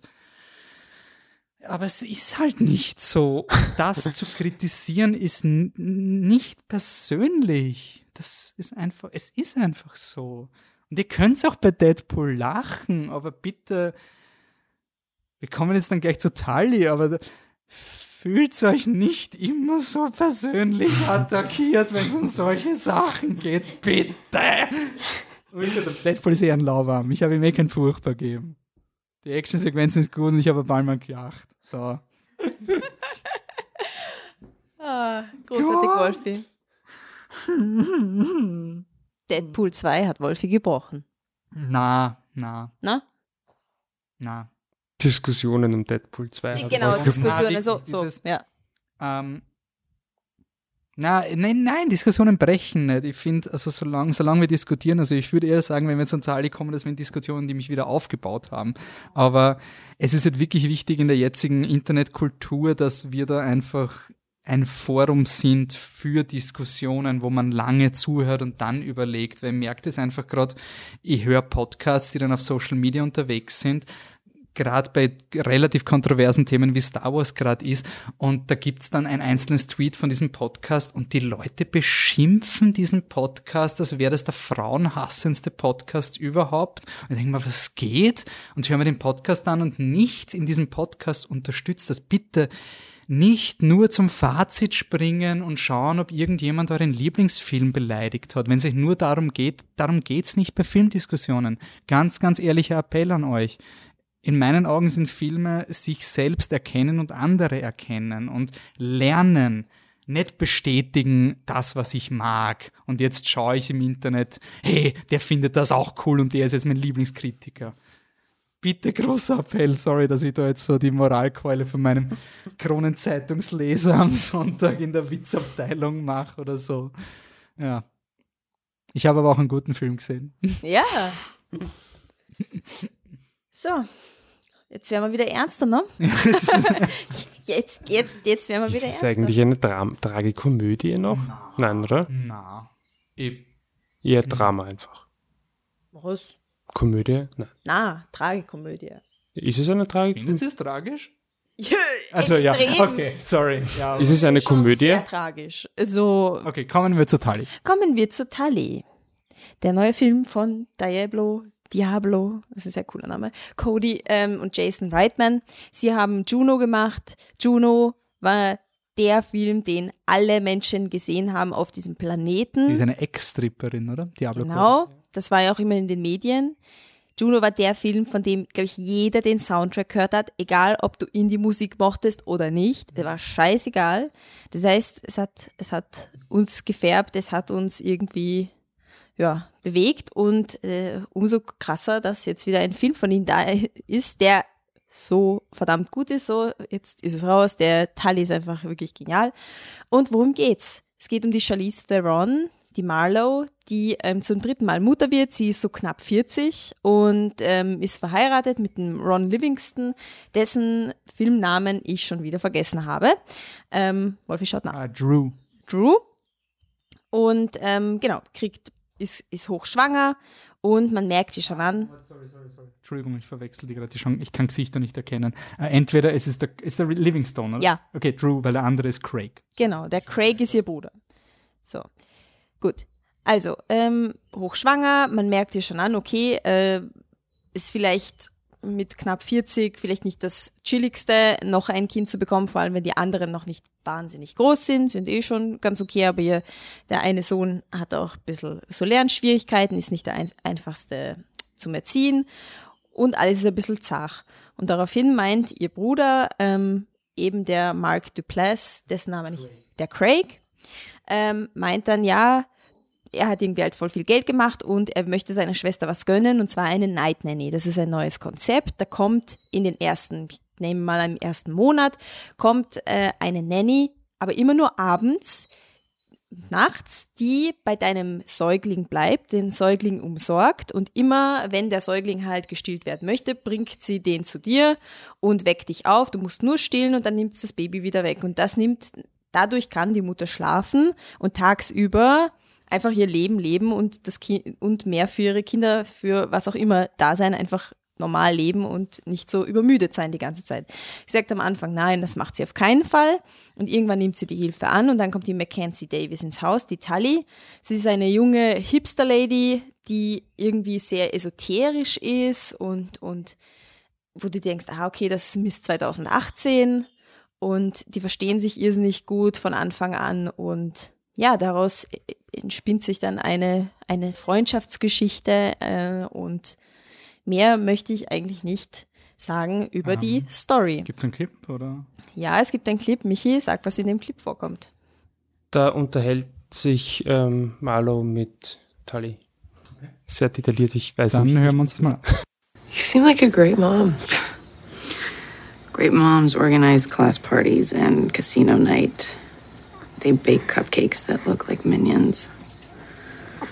All the things I'm just too tired to do. Honestly, even getting dressed just feels exhausting.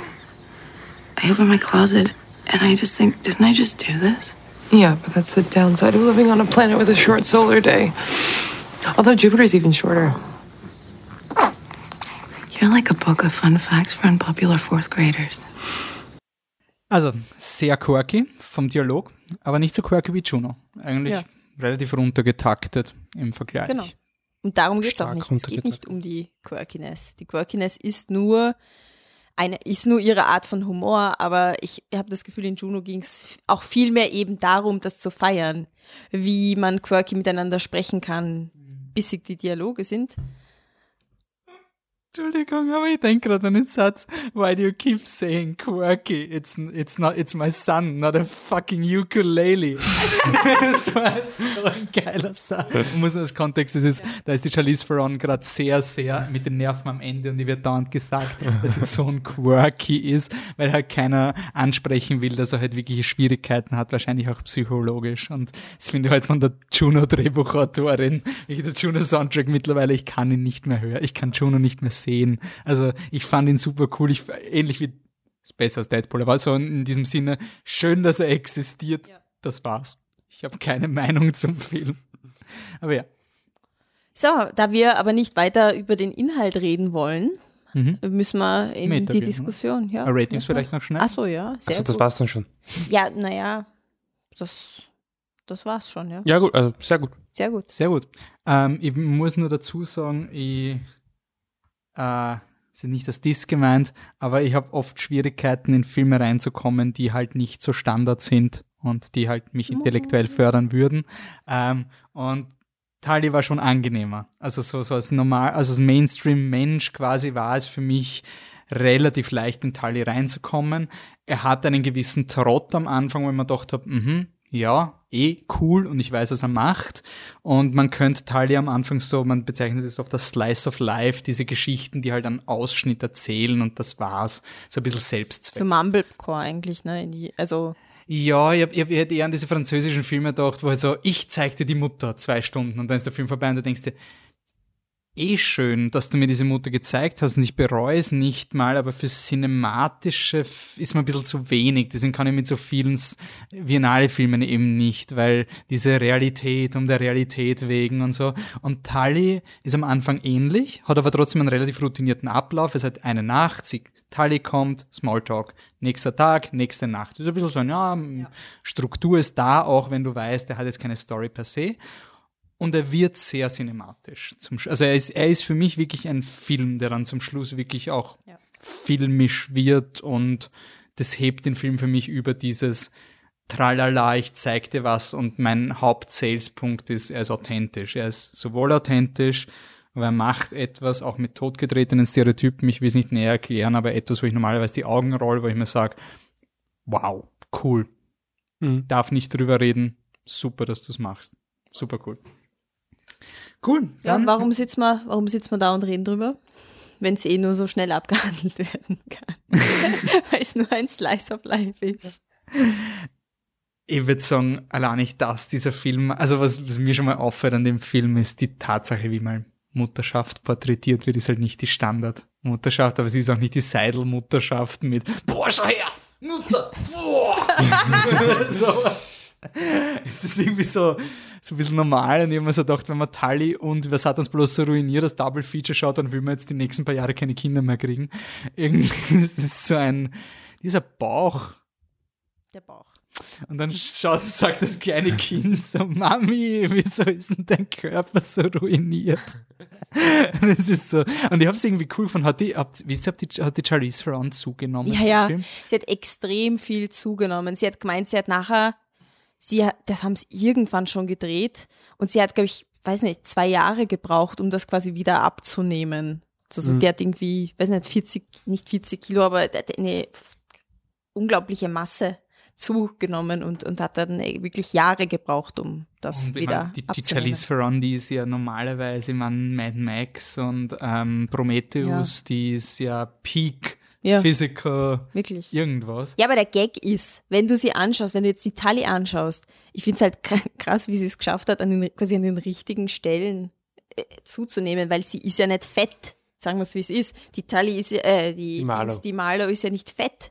Es ist einfach eine Frau, die einen normalen Körper hat. Und ich finde, sie war einfach, das müssen wir auch gar nicht behandeln, aber ich finde es halt arg, wie sie dann sagt, ja, und dann ich habe ich hab Jahre gebraucht, um es wieder abzunehmen. So, sorry, aber du, da, du hattest quasi einen normalen Körper, vielleicht plus ein bisschen Fett an den Hüften, so, aber sorry, das ist einfach so, schaut fast jede Frau aus, wenn du auf die Straße gehst. Und das ist halt schon arg, dass sie quasi zu ihrem normalen, perfekten Äußeren dann wieder zurückkehren musste wahrscheinlich. Naja, sie hat Ready Player Ausgang- One gesehen Eben. und hat sie gedacht, oh mein Gott, die ist schon hässlich, Ja, dann bin genau. ich ja ein Monster, quasi vom, vom Körperbild.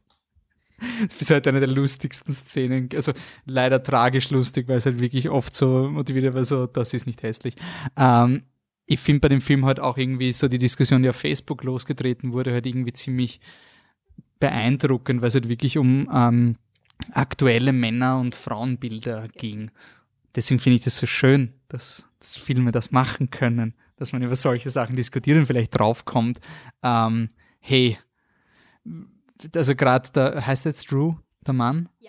Ich bin halt auch schon mit diesem Punkt in den Film reingegangen, aber er ist halt, es gibt wenige Filme, die so arg ins Gericht fahren mit diesem guten Mann. Ähm, ich weiß nicht, Anne, du hast es in der Kritik mit dem er mit dem Geschirrspüler bezeichnet, Also, oder? äh, genau, der, ich sage immer, der Drew ist, um das gleich klarzustellen, nicht, dass mir jemand vorwirft, dass alle Männer, also dass der Drew quasi ein Frauenhasser ist und was weiß ich. Also er ist weder ein Macho noch ein Frauenhasser noch der klassische 1950-Vater. Nein, er ist einfach ein moderner, normaler Typ, ein 0815-Typ, aber er ist der Typ Mann, ähm, der einfach quasi, so wie ich es geschrieben habe in der Review, der quasi stolz ist, wenn er dran denkt, von sich aus den Geschirrspüler auszuräumen und den ganzen Tag sich quasi aufgeilt auf dieser Idee, ich habe das heute äh, allein gemacht und mir ist es allein eingefallen, während die Frau im Hintergrund 20 Handgriffe im Haushalt macht, die komplett selbstverständlich sind. Und so ist er auch im Film und ich finde, das ist einer der interessantesten Punkte, denn ähm, einmal zu zeigen, dass du quasi den Mann hast, der ja, er verdient eh das Geld, er geht eh Vollzeit hackeln. Das ist ja auch eine Leistung. Sagt niemand, dass das keine Leistung ist. Aber kommt dann nach Hause und in einem Nebensatz judgt er die ganze Situation von seiner Frau, indem er sagt, oh, na, kein Internet am, am, am Esstisch oder ach, heute schon wieder Pizza, so auf die Art. Und du denkst dir so, okay, äh, für dich, sorry, aber für dich ist leicht zu sagen, ja, du hast Kakel den ganzen Tag, eh uranstrengend, also du wirst dich jetzt eh auf dein Bett setzen und äh, irgendwie scheiß FIFA spielen, stundenlang. Und, äh, und dann kommst du nach Hause und sagst, na, kein Internet am, kein Internet am Esstisch. Und die Kinder freuen sich irrsinnig, dass er da ist und er genießt das. Und naja, er ist ja der gute Vater. Er ist eher ein guter Vater, das ist nicht schwarz und weiß, aber mhm. das ist einfach eben dieser, das werden immer nur quasi die Männer kritisiert, die halt wirklich asozial, sexistisch, Arschlöcher und was weiß ich sind, offensichtlich. Aber sorry, es gibt viel subtilere Sachen, die unser Leben, wirklich uns, unser Leben jeden Tag betreffen und was ich auch in meinem Umfeld beobachte. Und das spricht der Film einfach genau das an. Einfach Burschen und der Typ ist 40, okay, in dem Film, aber trotzdem Burschen um mich herum, um die zwischen 25, 27, 28, was weiß ich, die alle, die alle, also wo viele so sind, wo, wo das Mädel irgendwie, ohne ein Putzfanatikerin zu sein, im Kopf behalten muss, okay, ja, heute müssen wir Klopapier nachkaufen und, ach scheiße, das Waschmittel ist schon wieder aus, schreibt dem Mann die Liste und wenn es halt nicht draufgeschrieben hat, dass der Topflappen auch durchgebrannt ist und er hat es nicht draufgeschrieben. Der Typ kauft das nicht, weil er hat es nicht gesehen. Also diese Delegation, diese Selbstverständlichkeit, die, die Arbeit, die reinfließt ins Observieren des Haushalts. Mhm. Das ist Arbeit und das bringt der Film extrem gut raus. Was ich finde, ich finde es schön, dass der Film es nicht so polemisch macht. Also der wird nicht jetzt, der Film zeigt es nicht permanent mit dem Finger auf ihn, schon auch manchmal, aber es ist jetzt nicht so, er ist keine Karikatur oder so, Nein, das ist auch ein nicht. komplett vollwertiger Charakter. Ich finde, es gibt halt eine Szene, die das ganz gut beschreibt, wo sie am Anfang relativ drüber reden mit, sie stillt das Kind und passt aufs Kind auf und dann wird es quasi so, es gibt einen Dialog, wo der Mann sagt, ich würde es eh machen, aber es macht halt mehr Sinn, weil du musst stillen und so. Und das ist dann quasi, sie haben drüber geredet und quasi das war eine gemeinsame Entscheidung, aber sie haben sich dann halt geeinigt, dass es halt schon mehr Sinn macht, dass die Frau das macht und nicht der Mann. Aber halt, es ist halt nicht nur still, und er nimmt es dann, er ist irgendwie so ein bisschen, er hat damit die Verantwortung weggegeben. Also er hat ja eh nachgefragt, er hätte ja eh geholfen, ja, genau. aber für sie ist es eh kein Problem, so nach dem ja. Motto. Und sie, also was der Film für mich macht, ist, er zeigt halt einfach, wie unglaublich stark diese Menschen sind, die, das, die diese Arbeit auf sich nehmen, auf mehreren Ebenen, wie er das zeigt. Das finde ich halt wirklich, ja, wirklich voll. top. Michi? Ja, ich finde auch, dass die Männerfigur irgendwo so der, der, der versteckte Trumpf dieses Films ist, einfach weil sie, wie ihr sagt, weil sie nicht in ihr Face ist, weil sie so normal ist, weil sie eigentlich eben ein, ein guter Typ ist, weil sie eigentlich das ist, was man heutzutage, na, das Ideal ist, ist, ist zu, ist übertrieben, aber schon, das ist eigentlich, das ist eine positive Vaterfigur. Und ja, auch gar nicht so zu Unrecht, ja. Aber ähm, dass man eben den quasi hernimmt und dann auseinanderpflückt, ohne jetzt irgendwie auf einer persönlichen Ebene zu gehen, sondern einfach zu sagen, hallo, da läuft eigentlich was schief. Und ich finde, das macht der Film ähm, generell ist nicht gut. Ähm, ich muss auch ehrlich mal sagen, ich hätte, also ich, ich weiß nicht, ich müsste Juno noch mal schauen. In meiner eigenen Wahrnehmung ist er einfach total abgesoffen seither. Also das war damals das Ding, ich könnte das heute nicht mehr schauen und ich habe auch irgendwie nicht so wahnsinnig viel Respekt vor dem Film. Vielleicht zu Unrecht, ich müsste nochmal schauen. Aber ich hätte es einfach der Diablo Cody nicht zugetraut, dass sie ähm, so, ein, so ein Drehbuch ähm, hinfetzt, das einfach so gescheit ist und ähm, so on, the, on point ist. Ja. Also klar kann man Juno sagen, ist auch irgendwo on point und, und am Puls der Zeit und alles, aber der hat schon, ich finde ist schon auch am Puls der Zeit, weil er halt ein bisschen zumindest die Augen verschließt. Also, zum, also egal, es soll ein optimistischer Film sein und alles, aber er schaut nicht überall hin, wo es weh tut. Ähm, und das hat Tali überhaupt nicht. Juno hat halt ein bisschen den Nachteil, dass er halt sehr eindeutig Positionen bezieht. Genau. Ja. Also Juno ist halt quasi Frauen yay, Männer nee. Mhm. Das ist irgendwie so die, ich meine, ja, am Ende kommen sie jetzt, also, aber die, die Männerfiguren kommen in Juno unsagbar schlecht weg, sind eigentlich Karikaturen und ja, aber wie gesagt, Film seiner Zeit. Man muss auch in Kontext setzen. Das war das Oscar-Rennen mit Atonement, There Will Be Blood, Michael Clayton, äh, No Country for Old Men und Juno. Das ist so dieser eine Ja. Film, der nicht ganz furchtbar war während der George Bush-Administration. Also ich glaube, da sind viele Faktoren zusammengekommen. Aber ich finde es halt einfach schön auch zu sehen, wie sich Menschen weiterentwickeln, kreativ. Absolut. Also ich glaube, Juno und Ta Juno könnte vielleicht das Double Feature mit Tully super gewinnen. Dass du sagst, ja. hey, ich sehe die junge Drehbuchautorin und ich sehe jetzt die gereiftere und halt auch Jason Reitman als Regisseur, Ich der auch, ja dass mit ihr kooperiert hat. das hat Reitman ist ein, ein Regisseur, der irgendwie das sehr gut schafft. Das war auch zum Beispiel in Up in the Air der Fall. Das halt einfach, ähm, er kann sehr gut Storytellen und er ist ein, er, er trifft irrsinnig gut den Ton, den er treffen will. Also würde ich mal sagen, das kann einfach irrsinnig gut. Ähm, aber er hat gerade in dem Film, und deswegen ist er auch sicherlich nicht der, der spektakulärste Regisseur seiner Zeit, ähm, aber gerade in dem Film gibt es zumindest eine, eine Montage, wo ich sage, für die, die möchte ich ihn dann nochmal extra loben, ist einfach ziemlich am Anfang vom Film, ähm, als er das äh, Mutterleben von, von der äh, Marlow quasi das, die ärgste Monotonie darstellt, wo dann quasi Die so- Windelwechselmontage. ja, zack, zack, zack, zack, zack, zack, zack, Windel wechseln, Flaschall machen, ähm, stillen und wieder von vorne so ungefähr. Ähm, und dann ist halt der Tag rum und dann kommt der nächste und das finde ich setzt einfach schon mal den Ton irrsinnig gut. Außerdem gibt's eine Szene und wir spoilern nicht und so, aber es gibt eine Szene, die einfach irrsinnig weird ist, die, die Mhm. wirklich, ja, auf eine gewisse Weise unangenehm ist. Mhm. Ähm, da, da, aber es haut dich jetzt nicht raus aus dem Film, also da bist du pff, irgendwie äh, grübelst du und die dann einfach, ähm, aber so wird halt der Film sich dann Du wartest, was der weiterentwickelt. Film draus macht aus dieser Szene. Also Ja. es ist eher so ein, okay, ich schau mal, was, ob, ob da noch was draus wird oder, oder Aber ich ob ich find- mich nachher drüber aufregen soll, dass es nicht so Sinn Aber ich finde es einfach jetzt nicht cool, dass die Szene da ist Mhm. und ähm, weiß ich einfach auch. Ähm, das, was ich bei Telma am Anfang gesagt habe, das keep dich guessing. Also das ist irgendwie so ein, hm? Also irgendwie bleibst du mal kurz stehen, du bist der Film dann schön im Flow und so und da gibt es eine Szene, wo du stehen bleibst, sagst, hä? ähm, und das ist, wird schon irgendwo beantwortet. Aber ähm, fand ich auch ziemlich cool. Generell der Film sehr gut gefallen. Ich finde, ähm, ich meine, das ist jetzt kein Spoiler, sie reden halt am Ende miteinander. Der, der Drew und die Marlo reden miteinander und er sagt auch, oh, ich habe nicht bemerkt, wie viel Arbeit du hast und so. Und das ist, glaube ich, etwas, wo, was man sich auch vielleicht wirklich, obwohl es deppert klingt, aber im Endeffekt, das kann man sich fürs Leben halt schon mitnehmen. Eigentlich, ähm, ich glaube, viele Paare heutzutage ähm, gehen halt in eine Beziehung, auch ähm, quasi sagen wir aus, aus unserer Schicht, die Paare gehen halt zusammen und sie, sie denken sich, okay, ja, wir, wir teilen das so gut wie möglich auf, ähm, Gleichberechtigung und ähm, jeder macht seinen Teil und wir achten, dass beide den gleichen Teil machen und, und vielleicht schaffen sie es auch. Ich habe hier ein paar Stats, weil das jetzt mehr ist als eine Filmdiskussion. Das ist jetzt ein bisschen was Moralisches heute hier. So, und zwar, die Stats sind sehr interessant. Ich meine, die sind von 2013, aber Leute, es hat sich nicht so viel geändert, okay? Also, please, don't say anything.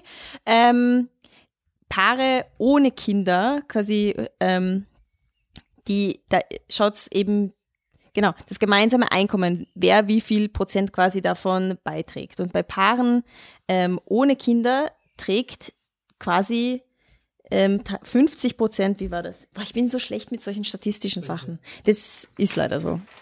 Kannst du mir das gescheit zusammenfassen? Kann er nicht.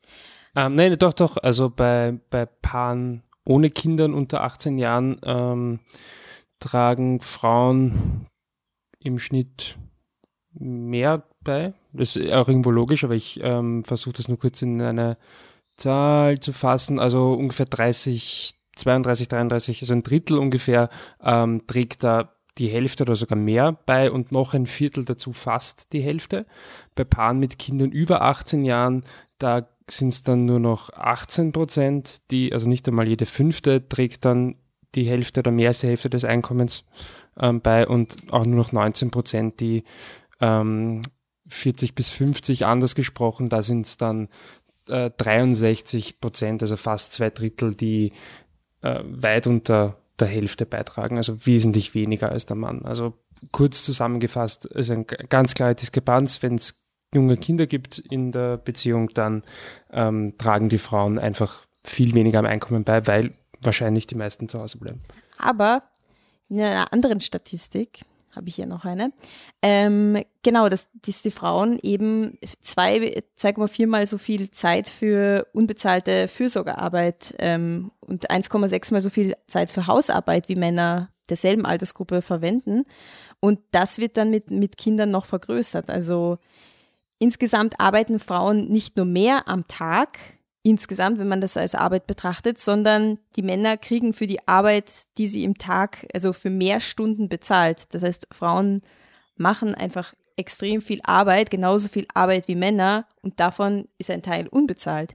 Und ich glaube, dass viele Paare eben in diesen Strudel wieder reinkommen, obwohl sie glauben, quasi war gleichgestellt. Und das ist nicht, das, nicht die Schuld der Paare, es ist auch sicher eine systemische Schuld, wobei bei Tali ich schon das Gefühl habe, also es gibt auch eine Szene, wo, wo die Tali und die Marlo darüber reden, quasi, dass die Tali doch akzeptieren soll, dass sie quasi langweilig ist. Also embrace quasi, dass du ein Marlo. normales Leben Stabilität hast, einfach eine Stabilität, dass du das magst auch, dass du, dass, dass du gar nicht so Karriere machen willst vielleicht oder dass das Arbeiten dir gar nicht so wichtig war, als du es gemacht hast. Und das ist auch ein, ein wichtiger Punkt eigentlich. Also, dass man auch dazu steht, aber dass es trotzdem nicht heißt, nur weil die eine Person das gar nicht so schlecht findet, dass sie quasi zu Hause ist, heißt es nicht, dass sie die ganze Arbeit dort allein machen muss mit drei Kindern. Also das Mhm. ist, ist schon auch ein valider Punkt. Vielleicht, vielleicht noch, also weiß nicht, noch Statistiken, aber eine Sache zum Film vielleicht noch, an die ich vorher denken musste, was ich auch, ähm, ich finde auch das Schauspiel gut in dem Film. Ich weiß gar nicht, ob das so sehr das Schauspiel ist, wie die, die Inszenierung, ist einfach dieser Kontrast zwischen ähm, Tully und, und Marlow fand ich wirklich cool gemacht, wo halt ähm, de facto, was werden es sein, 15 Jahre zwischen den beiden liegen, meinetwegen auch 20, naja, Na, 20. eher 15 Jahre und der Film schafft es darzustellen, als wären es 50. Ähm, wo sie einfach halt, finde ich, gut darstellen, wie einfach auch die, die, die Psychologie von der, von der Marlo insbesondere durch den Kontrast ähm, zur, zur Tali ähm, sehr gut darstellen. Das ist auch insbesondere etwas, wo ich dann, wenn man den Film schon gesehen hat, ähm, nochmal darauf hinweisen würde, dass das wirklich gut gelungen ist. Ja, genau. Ähm, Metadiskussionen Frauen in Filmen. Ähm, nach dem Motto, hey, was regt euch auf? Ihr seid eh schon represented, oder? Das ist ja eh, eh alles super. Weil das ist, finde ich, immer diese große Gefahr, die man sowas hat mit ähm, so Filmen wie zum Beispiel Suffragette, den ich sehr, sehr gut finde, wo es um diese Suffragettenbewegung geht. Ähm, das ist dann dieser Film, wo man sich nachher auf die Schulter klopft und sagt, ja, aber heute ist ja eh alles besser und heute ist alles schön und auch das, das Männerbild habe ich deswegen so spannend gefunden, weil ja eben normalerweise eben die leichte Version wäre halt quasi den, den Mann von ihr zu einem Wife-Beater zu machen, damit du richtig Mitleid mit ihr hast und dann sagst, hey, sie muss sich emanzipieren und sowas. Das quasi so überzeichnen, dass wir uns nicht unkomfortabel fühlen, weil das irgendwie hoffentlich, wahrscheinlich leider nicht so ja, wurscht. Aber weil wir uns hoffentlich nicht mit sowas identifizieren oder assoziieren sollten. Das ist dann ja. Und ich finde Tali deswegen so spannend, weil er eben den Mut hat, alle diese Extremer nicht zu machen. Der Film könnte so leicht in so viele Richtungen gehen und er bleibt aber immer seinen Charakteren treu und allen Entscheidungen, die ge getroffen werden, werden von echten Menschen gemacht und nicht vom Plot. Und vielleicht ist es das, warum diese Kritik oder die der Film eben irgendwie auf einen Nerv gestoßen hat, dass einfach, es ist eine sehr normale Situation in Tali und vielleicht fühlt man sich das selber irgendwie ja attackiert oder sonst irgendwas, weil es wird am Lebensstil etwas kritisiert, aber ich finde, ich finde, das ist nicht schlecht. Also ich habe selber gemerkt, dass ich sehr oft eben auch in diesen Trott hineinfalle und glaube, ich bin offen und glaube, wir teilen uns das alles auf und mein Gott sind wir emanzipiert. Und im Endeffekt musst ertappst du dich dann bei Dingen, die einfach peinlich sind, wo du einfach Mhm. sagst, es gibt's nicht, dass du da nicht selbstständig genug bist. Und eben, ich glaube, es ist extrem wichtig, da zu reifen und das nicht als persönlichen Angriff zu sehen, das sind als Hinweise. Das ist einfach Diskussion und das merke ich halt auch bei politischen Diskussionen, sowas wird dann immer sehr schnell abgewürgt und emotionalisiert und ich finde, man muss einfach drüber stehen und sagen, ja, ist so. Das Gefährliche bei Tully, finde ich, ist, dass man dann, äh, dass Leute das so missverstehen könnten mit, hey, jetzt seid mal froh, dass der Mann emanzipiert ist und ihr seid ja diese irrationalen Feminazis, die da diese riesigen Anforderungen an uns arme Männer stellen. Das wird dann immer gleich so, so emotionalisiert. Ich, ja. Äh, Ist der, das ist eine Frage, die mich beschäftigt, weil ich bin immer so ein bisschen zielgespalten, wenn man sagt, ja, der Film ist, ist so wichtig und der macht alles und sagt uns alles und erklärt uns alles, aber in ja, 90 Prozent ist vielleicht übertrieben, aber in sehr vielen Fällen ist es halt so, dass ähm, die Aussage steht am Plakat oder steht im Trailer, jeder weiß und das geht eigentlich nur der rein, der eh schon diese Meinung hat der sich dann selbst bestätigt fühlt und eh cool. Ähm, ich hätte jetzt bei Tully, glaube ich, nicht so aus der Ferne gerochen. Glaubt ihr, ist das ein Film, der wirklich was bewegen kann? In dem Sinne zumindest bei Einzelnen. ich fürchte nicht. Ganz ehrlich gesagt. Ich Auch den schauen nur die Leute, die sie glaube schon. Ja, ich hoffe, es wird anders. Vielleicht ist, ich meine, das ist ja auch die Idee von unserem Podcast, dass wir vielleicht irgendwen noch dazu bringen. Es ist ja auch, dass wir nicht nur über Jurassic World reden und solche Erfahrungen teilen, wenn dann nur durch aktives Herzeigen. Also wenn dann nur durch Mundpropaganda, ich glaube nicht. Also ich war, ich habe es im Cinema de France geschaut. Wir waren zu viert. Also ich, ein Freund und zwei andere, die ich nicht kannte. Also, Ah, ja. ich meine, okay, es war ein Sonntag, es war super sonnig und es war um 16.15 Uhr, aber ich glaube auch um 20 Uhr wäre keiner dort gewesen. wahrscheinlich nicht. Ja, aber Gegenthese. Man geht ja nicht in den Film rein, als jetzt auch als Mann, und denkt sich dann, oh, jetzt werde ich quasi an der Nase vor, also vorgeführt und jetzt wird mir quasi gezeigt, jetzt bin ich voll offen dafür. Jetzt, jetzt will ich mich quasi meiner, meiner vielleicht nicht so äh, perfekten Seite stellen. So gehst du ja nicht rein. Das heißt, selbst die Leute, die Typen, die reingehen, könnten ja trotzdem etwas mitnehmen daraus, weißt du, wie ich meine? Also nur weil die Person sich dafür Ja. interessiert, heißt es ja nicht, dass sie das nicht treffen könnte. Da, da hast du recht, die Person muss halt erstmal in den Kinosaal kommen. klar. Was ich aber glaube, ist, dass die Marke Jason Reitman vielleicht helfen könnte. Ja, Weil aus irgendeinem Grund, ich finde den Film gar nicht so besonders, aber ich mag ihn, Up in the Air ist ein unglaublich unkaputtbarer Film. Also den kann Ja. ich jedem zeigen, der, der ist, der funktioniert immer irgendwie. Genauso wie Juno vor Jahren funktioniert, jetzt wahrscheinlich nicht mehr. Ähm, und ich glaube, wenn man zu den Leuten sagt, hey, der ist von Up in the Air, vom Regisseur, dann ist es ein gut, eine gute Falle. Also so ein, na, aber du hast einen Goodwill, weil Up in the Air ist ein extrem moderner Film, ein sehr so alternativer Lebensstil. George Clooney, der kein Zuhause hat, der Familie ablehnt, der ist snappy, der ist voll so wichtig und sonst irgendwas. Anna Kendrick ist dabei, also wirklich eigentlich ein sehr, sehr breit aufgestellter Reitman-Film und mit diesem Goodwill, also ich glaube, wenn du Leute kennst, die Up in the Air mögen, dann sind die jetzt vielleicht nicht Zielpublikum Tully von Haus aus, aber wenn du ihnen sagst, hey, Reitman, ab in der hat dir ja taugt, schau ihn, dann könnte es funktionieren. Das, das glaube ich schon. Aber ich habe jetzt auch bei Rotten Tomatoes, ich meine, ich, Rotten Tomatoes heißt eh nichts, weil es irgendeinen Grund Heißt, kriegt. glaub ich, gut angekommen, oder? 80 Prozent. Das ist halt so ein, eh gut, aber das ist eher so ein Sag nicht, wer du bist.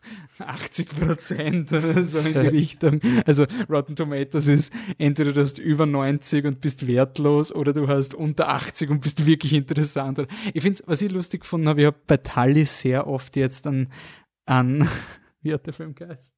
Mother denken müssen. Mata? Mother. Okay, ja. Also weil es um Frauenbilder gegangen ist und so, wenn wir diese Liste mit den optimistischen Frauenfilmen aufgestellt haben, so Mother ist ja das Anti-Ding. Also das, dieses, ja, alle weiblichen Stereotype, um eine großartige Schauspielerin zu sein, sind in Mother. Kreischen, gebrochen werden, weinen, sonst irgendwas, ja nicht in irgendeiner Form Erfolg haben. Ich finde Mother super, aber so im Metakontext ist halt genau diese Art von Film, Ja. die man dann von Frauen erwartet. Ich würde hoffen, dass er vielleicht einen Awards-Push kriegt. Aber Ich zu denke früh mal, rauskommen, Drehbuch? Charlize Theron. Ich denke schon, dass halt, mein Charlize Theron ist ja auch jemand, der sehr, sehr beliebt ist in der Industrie, denke ich, oder zumindest immer mal wieder auftaucht, dass man es vielleicht über sie irgendwie am Leben hält. Ich denke, das Drehbuch ist dann wahrscheinlich wirklich was, was dann nicht mehr durchhält und alles andere. Ja. Kann ich mir nicht vorstellen. Ich meine, Reitman vielleicht. Ich, mein, ich bin überrascht, dass es mit Up in the Air geschafft hat. Aber das, Aber- aber ich glaube nicht, ich glaube halt leider nicht, dass das der Film ist, der wirklich jetzt ein Main-Season-Player ist. Aber wir werden sehen. Ist eh viel zu früh.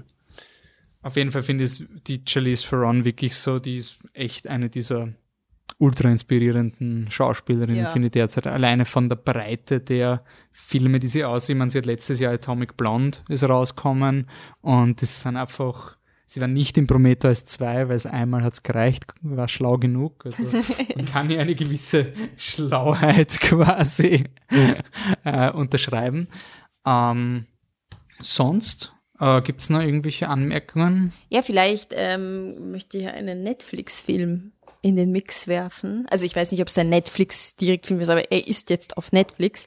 Es heißt, ein fürchterlicher Name, weil du würdest es wahrscheinlich nicht schauen. Kein Mann für leichte Stunden heißt der Film. Und es, es geht darum, ähm, dass es ein französischer Film und ähm, es geht darum, dass quasi ein Macho läuft gegen so ein, gegen so ein, wie heißt denn das, so ein Schild, hat, ähm, kippt um und wacht in einer Welt auf, wo die Rollen komplett umgekehrt sind. Also Frauen- und Männerrollen sind komplett das Gegenteil. Also, aber eins zu eins. Also die Frauen sind so wie die Männer, die, die Männer sind so wie die Frauen sozusagen. Also werden so behandelt auch. Und eigentlich ein extrem spannender Film. Ich weiß noch nicht, was ich, also er ist überhaupt nicht, also er, er ist nicht nach hinten losgegangen. Dann könntest du glauben, dass das halt voller Schaß ist und um Gottes Willen, was machen sie? Nein, nein, extrem interessant und wer sich mit dem Thema gern beschäftigen möchte, der soll den bitte anschauen und mir schreiben, was er von der letzten Szene hält. Ja, genau. Ah, ich hätte noch eine Aufforderung für Infinity War, lustigerweise. Ich habe den Empire Podcast gehört zu Infinity War und das war der einzige Podcast, der ein bisschen kritisch gegenüber der Frauendarstellung war. Und ähm, dann ist mir irgendwie durch Tully gekommen, dass diese ganzen Marvel-Filme Klammer minus Black Panther, den nehmen wir mal raus, Klammer zu, äh, eigentlich das Äquivalent von diesem Geschirrspülermann sind. so diese, hey, du hast eh eine starke Frau, bist jetzt nicht zufrieden? Also so ein bisschen dieses, ähm, schon ein bisschen dieser Statement, ähm, bei, bei Star Wars Last Jedi geht's ganz ins Extrem, weil die Message so rausgeschrien wird, aber nicht vom Film unterstützt wird und der Film trotzdem stolz drauf ist. Und bei Infinity War habe ich es lustig gefunden, weil es sehr subtil war. Da gibt's eine Szene, ähm, wo der, der Oberbösewicht Thanos, Spoiler für die drei Leute, die nicht Infinity War gesehen haben und es interessiert. Ja. Nein, nein, und es interessiert, wo Thanos, gespielt von Josh Brolin, eine Frau, äh, die Gomorra, die äh, so ist Aldana, Spoiler für Infinity War, bitte, Spoiler, ähm, nimmt und umbringt. Und diese Szene wird tragisch inszeniert. Und ich habe den Film geschaut und für mich war das ein Highlight. Also ihr könnt es im Podcast nochmal hören. Ich habe gesagt, diese Szene ist eine der besten Szenen, so implizit. Ich wollte es nicht spoilern. Ähm, und in diesem Podcast hat dann die Frau gesagt, es ist ein Fridging. Fridging ist ein Ausdruck aus der Comicindustrie, dass Frauen getötet werden, um den Plot von Männern vorwärts zu bringen, schrägstrich um Emotionen zeigen zu lassen, weil Männer sind ja so männlich, dass sie nie Emotionen zeigen können, außer wenn eine Frau umgebracht wird. Das ist dann okay, wenn er dann weint. Und dass diese Szene vom Thanos, der da böse ist und er, er will jetzt das Universum töten und deswegen komplizierte Backstory, er muss das auf jeden Fall machen und sie umbringen und ist aber urtragisch, weil um diesen letzten Stein zu bekommen, muss er ihm etwas opfern, das er liebt und er liebt seine Adoptivtochter. Sie wusste das nicht und dann wirft er sie runter. Und es ist urdramatisch, weil er liebt sie. Und das trotzdem muss er es machen, weil das ist ja seine Quest. Und ich bin im Kino gesessen und habe das als tragisch empfunden. Und viele Podcasts haben das aufgegriffen mit boah, das ist so tragisch und der Thanos ist so komplex und der ist so relatable. Und die Frau in dem Empire Box hat so gesagt, hört's bitte auf zu sagen, der ist relatable, er nimmt eine Frau und wirft sie die Klippe runter. Und das ist absolut nicht in Ordnung. Und wieso verteidigen wir diesen Menschen? Wieso finden wir das gerechtfertigt? Und das finde ich unglaublich spannend, diese Diskussion. Ich will euch nicht Infinity War zusammenhauen, habt keine Angst, es ist eh ein toller Film und der Thanos hat eine komplexe. Klammert das aus. Überlegt euch nur, eben genauso wie ich empfunden habe, dass diese Szene so unter die Haut geht. Wieso? Und noch eine, und das ist quasi, weil Film, der Film sagt nicht nur Worte, sondern halt auch Bild und Ton und Schnitt. Und Bild und Ton und Schnitt sagen dir, es ist tragisch und deswegen empfindest du es tragisch. Und da gibt es noch einen letzten Plug, eine YouTuberin, die heißt Lindsay Ellis, die hat analysiert, warum Megan Fox in Transformers der vielschichtigste Charakter ist im ersten Transformers, aber warum niemand sie als vielschichtig wahrnimmt, weil die gesamte Bildsprache des Films gegen sie ist. Unglaublich spannender Essay und das ist bei Avengers Infinity War auch passiert. Und das würde einfach das dass man kritischer wird. Also nicht nur sagen, ähm, wir haben am Papier eh emanzipierte Frauen, sondern hinterfragen, stimmt das wirklich? Sind sie inhärent mit der Story verbunden? Ist ihre Motivation wichtig oder ist sie an einem Mann gebündelt? Wenn sie an einem Mann gebündelt ist, wie zum Beispiel die, ach Gott, wie heißt sie, die Olsen, die dritte? Elisabeth Olsen. Die hat eine coole Story in Infinity War und sie muss aber einen, es rennt, dreht sich um einen Mann. Und dann sagt man, ja, jetzt bist du wieder so ein Feminazi, jetzt lass sie, sie hat ja eh eine coole Story, weil sie muss ihren Freund opfern und so. Eh, eh cool, aber ich weiß über sie als Charakter nichts. Ich weiß über ihren Freund viel mehr als über sie. Also eh cool, dass sie das macht, aber mehr. Mehr verlangen und sagen, ich will aber trotzdem wissen, wenn sie die Entscheidung trifft, nicht nur trifft sie die Entscheidung als Liebhaber, weil das ist diskriminierend, sondern als Mensch. Was ist ihre, sie hat einen Bruder verloren in Age of Ultron. Ich meine, das könnte sie auch motivieren, diese Entscheidung zu treffen. Nicht nur, es ist mein Lover und ich muss das voll emotional, weil ich muss meinen Lover töten. Wenn Captain America das tun würde, dann wäre nicht nur, ich muss meinen Lover töten, sondern Amerika verlangt das oder irgendwie so ein Subtext. Ja. Das mehr verlangen. Aber bitte ich fände es wirklich cool, wenn man einfach bewusster Filme schaut und wenn einem was auffällt, dann einfach fragen. Und ihr seid keine bösen Menschen, wenn euch das auffällt. Und ihr macht's niemanden nieder und ihr haut keine Filme zusammen. Wirklich chill down. Und ihr seid auch nicht böse, wenn es euch nicht auffällt, weil, Ja. mein Gott, das fällt einem ja nicht immer was. Also, und es muss einem, eben wie der Wolfi schon gesagt hat, es kann dir ja auch gefallen, auch wenn es dir auffällt. Es kann dir auch gefallen, wenn es dir nicht auffällt. Es ist überhaupt alles Ja. nichts schlimm. Alles Aber wir machen einander, alles nur Film. wirklich, wir machen einander nicht persönlich fertig. Du bist nicht der Film. Und deine Persönlichkeit wird nicht von dem Film bestimmt. Ist so. Du bist du. Und nur weil ich was Schlimmes gegen einen Film sage, den du magst, kritisiere ich dich nicht persönlich. Ist einfach so. Dann war das ein sehr pädagogischer Podcast. Ähm, Ausblick. Wir haben noch immer nicht unsere Neujahrsvorsätze eingelöst. Michi, hast du Dark Knight Rises schon geschaut? Ich habe Raging Bull immer noch nicht geschaut. Ähm, du hast Anne Drinking Buddies schon geschaut? Nein. Nicht? Das heißt, der Patrick war der Einzige. Was hat er geschaut? Sian Sono-Film, Cold Ah ja. Ja, er hat, Also- er hat auch einen guten. Boah! Soll ich das rausschneiden? Nein, Er hätte ja auch früher anfangen müssen, damit der Film rechtzeitig vorbei ist. das war ja. Na, also wir schauen, dass wir das jetzt wirklich mal nachholen. Äh, es gibt dann bald einen, den ersten Dark Knight Podcast hoffentlich. Aber jetzt kommt dann so eine komische Zeit, wo ich ins Kino gehe und keines im Kino. Und ich komme raus und ich höre nur, wie Leute applaudieren, die irgendwo im Garten sitzen und vor einem Fernseher sitzen. Ich denke mal, welch, welchen Film schauen die? Wieso, wieso zucken? Wieso war da keiner im Kino? Also wirklich bei der Europameisterschaft ist mir das passiert. Da habe ich so einen Tilda Swinton-Film geschaut. Die war ja in Österreich irgendwann mal.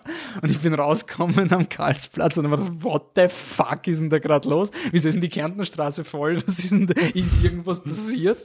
Fußball ist anscheinend. Also Wolfi, wir zwei gehen ins Kino, Aber alle anderen dürfen Fußball spielen. Wir sind ein inklusiver Podcast Ach so, und auch wenn ich überhaupt nicht für Fußball bin, will ich, dass auch Fußball hier sein kann. Michi? Ja, und da haben wir uns so ein, zwei Sachen überlegt, aber noch nicht so wirklich zu Ende Ja, aber wir, ausgeführt. wir stellen aber jetzt mal Konzepte in den Raum Ja, und ihr könnt uns auch sagen, welcher Konzept gut oder schlecht ist. Ähm, ein, ein Konzept beinhaltet quasi eine Art äh, Turnierraster. Weiß nicht, ob Leute wissen, was das ist. Ähm, man lässt einfach quasi Länder gegeneinander antreten ähm, in Form eines Filmes, den wir ausgesucht haben. Keine Ahnung, Deutschland spielt gegen, um Gottes Willen, Schweden. äh, wäre natürlich auch Das the mexikanischer Right One In spielt, spielt gegen Tiger Girl und dann ähm, darf man eben abstimmen, wer mehr Likes bekommt und der gewinnt dann dieses Spiel und Anführungszeichen steckt auf. Ziemlich cool, ja. Ähm, wissen wir noch nicht, das wäre quasi wahrscheinlich die, die, die wenig Arbeit-Variante, die mehr Arbeit-Variante. Schauen wir, ob man dazu kommen wäre, ähm, Spiele zu analysieren, indem wir sie mit Filmen vergleichen und zwar natürlich auf einer Ebene, die, wie soll man sagen, Filmfans mehr zusagt als Fußballfans. Also nicht äh, mit der Film, äh, Fußballfans, die keine Ahnung von Filmen haben, nichts anfangen können und Filmfans, die keine Ahnung von Fußball haben, hoffentlich doch mal schmunzeln können. Das sind so ähm, Überlegungen, Sie uns ja schreiben, was ihr davon hält. Also die, die Überlegung wäre zum Beispiel, dass man, ich habe den Patrick mal gefragt, was mit dem österreichischen Fußball passiert und er hat zu mir nur, weil da wäre irgendwas mit dem Trainer oder ich keine Ahnung was und er, er hat dann gesagt, ähm, ja, es ist, es ist Colin Trevorrow, hat Jurassic World gemacht und macht jetzt Episode 9. Und dann haben wir gedacht, oh, ouch. Ich fühle mit dir, Patrick. Also ich war da plötzlich emotional verbunden und habe gewusst, warum, warum der Patrick auf Twitter so deprimiert ist und so. Also ja, das wäre zum Beispiel eine von diesen Kategorien. es geht, es ist okay. es hätte schlimmer. Colin Trevorrow ist eh nicht mehr bei Episode 9 dabei. Wie geht's im österreichischen Fußball? Ja, ich denke, ähm, es hätte, es hätte durchaus schlimmer, schlimmer werden können. Es hätte auch Ron Howard sein können. Also ich wollte gerade sagen, es ist so, du musst dir vorstellen, du hast Phil Lord und Chris Miller und dann muss man irgendwann mal einsehen, dass Phil Lord und Chris Miller, wenn es halt, weiß ich nicht, dann, dann, dann halt Jump Street äh, 25 machen oder was auch immer, dass man dann sagt, na gut, wenn wir uns ehrlich sind, das, der, der Gag ist langsam vorbei, aber dann sucht man einen passenden Nachfolger, der halt neuen Schwung reinbringt und dann ist halt Ron Howard im Gespräch. Ist der, wo, wo ist die Knarre, ja? Und dann wird's halt, weiß ich nicht. J.J. Abrams. Genau, meinetwegen J.J. Abrams. Wird's halt, Episode 9, ich habe noch Hoffnungen. dann wird's J.J. Abrams. Und noch dazu muss man sagen, dass J.J. Abrams offensichtlich in seiner Zeit zwischen den Filmen viel dazugelernt hat und dadurch. Ist, ist, ist österreichische Fußball gerade so wie Episode 9? So, hey, ich bin zwar ein bisschen gebrochen, aber das schaffen wir. Es geht irgendwie schon. Ja, ja, nein, nein, nein. Nein. Weil der Unterschied ist, dass ja bei Star Wars hast du ja die Episoden 4, 5, 6 und für manche auch noch 1, 2, 3 ähm, und von mir ist auch noch Rogue One und das heißt ja im österreichischen Fußball nicht, ja. Ich meine, nur mal, Also, Österreich hatte mal Solo in den 70 naja, 80 Es war Nee. einfach da. Na gut, schon irgendwann einmal hat man Wunderteam und so, aber das ist ja wirklich ewig, ewig, ewig lang her. Das vielleicht für, für Filmfans, die wirklich wenig Ahnung vom Fußball haben. Ihr habt alle schon mal von Cordoba gehört, oder? Unsere alle deutschen Hörer auch? Weiß ich nicht, die österreichischen Hörer schon. Cordoba 1978, Österreich schlägt Deutschland in einem Bewerbsspiel. Wir haben sie in Freundschaftsspielen immer mal wieder, naja, selten, aber hin und wieder geschlagen. In einem Bewerbsspiel, ein Wahnsinn, ja. Und Krankel schießt das Tor und die wird narrisch und Legende. Ähm, wusstet ihr eigentlich, dass das Spiel, also Deutschland ist aufgrund der Niederlage ausgeschieden. Für Österreich wäre es wurscht gewesen, oder? Wir Österreich war vorher schon draußen. Das fasst Also, Österreich sehr zusammen. Es ist unfassbar, dass diese Legende eigentlich auf einem Spiel basiert, das für Österreich scheißegal war. aber das ist typisch österreichisch, oder? Wir haben schon verloren, aber wir haben es den Deutschen versaut. Und das ist die Das ist- große Legende. Das ist die große Legende. Das ist das wahrscheinlich legend, Crank. also sicherlich legendärste Fußballmatch der Das österreichischen ist Crankle. Geschichte. Crankle, ja. Gut. Also sowas steht auch im Raum. Ich finde das eigentlich okay, so über Fußball zu reden. Ich muss nicht drüber reden, aber ich hör, das höre ich mir vielleicht so gar nicht an. Aber Wir haben schon einen Fan. Wo ist denn die WM eigentlich? In welchem Land? In Russland. Okay. Cool. Cool, cool. Das kann man schon mitbekommen. das Habe ich nicht gekommen. Wolf. Das wirklich nicht mit. educate yourself. Wenigstens Okay. sowas. Passt. Cool. Dann ähm, sagen wir bis dahin Danke fürs Zuhören. Wir sind auf iTunes und auch normal auf einem Feed, dass ihr meinen Podcatcher abonnieren könnt. Entweder BeyondPod oder Podbean. Die zwei kann ich empfehlen. Von irgendeiner anders habe ich probiert, das war Schaß. Das empfehle ich gerade nicht. Ähm, dann sind wir auf Instagram. Flip the Truck in einem durch. Auf Facebook Flip the Truck in einem durch. Ähm, auch wenn Facebook irgendwie schon stirbt, aber wir sind irgendwie so alt, dass wir trotzdem noch immer die höchste Interaktivität auf Facebook haben. Wenn ich, dran, wenn ich dran denke, dann posten wir es. Ähm, auf Twitter flip unterstrich der unterstrich truck, wo ich noch immer überzeugt bin, dass Twitter das so das keine Ahnung, das ist so dieser dieses U-Boot was einfach alles überleben wird. So, wenn, wenn die ganze Social Media Landschaft weggebombt ist, dann wird Twitter Na. weiterhin existieren. Instagram Äh, äh, for the nein. win. Nein. Wusstet ihr, dass es in, an Moskauer U-Bahn-Stationen Selfie-Spots gibt, weil die Moskauer U-Bahn-Stationen so schön sind, dass es solche Sticker am Boden gibt, die dir sagen, wo dein Selfie am schönsten Mit wird? Optimal Selfie. Wow. Ja. Okay, wollte ich nur einwerfen. Aber ich habe jetzt, ich hab jetzt Instagram okay gefunden, Oh mein Gott. weil ich bin draufgekommen, dass der Henry Cavill urscharf ist, der Superman-Schauspieler. Mhm. Der macht immer Videos, wenn er laufen war. Und das Und dann sitzt er ganz verschwitzt und sagt so, just in my fat run. Und ich mach,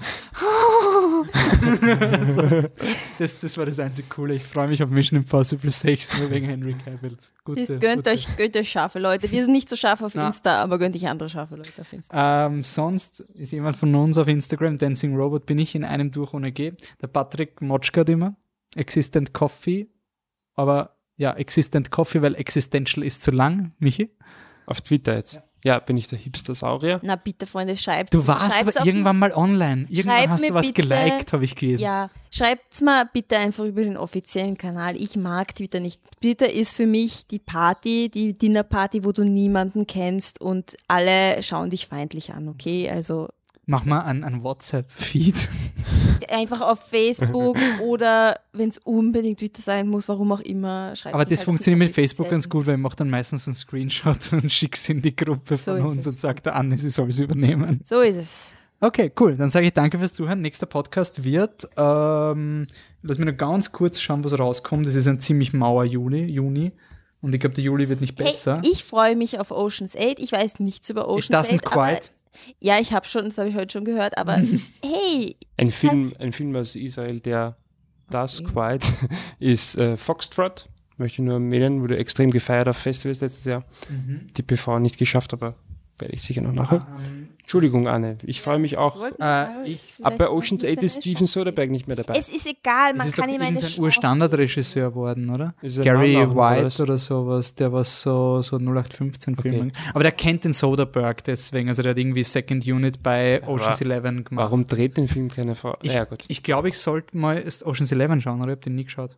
Ist der gut? Ist sehr unterhaltsam. Ja, unterhalten. Weil ihn Steven Soderbergh gemacht hat. Ähm, Ende Juni kommt ein Film, raus, der mich aus irgendeinem Grund interessiert, ist Love Simon.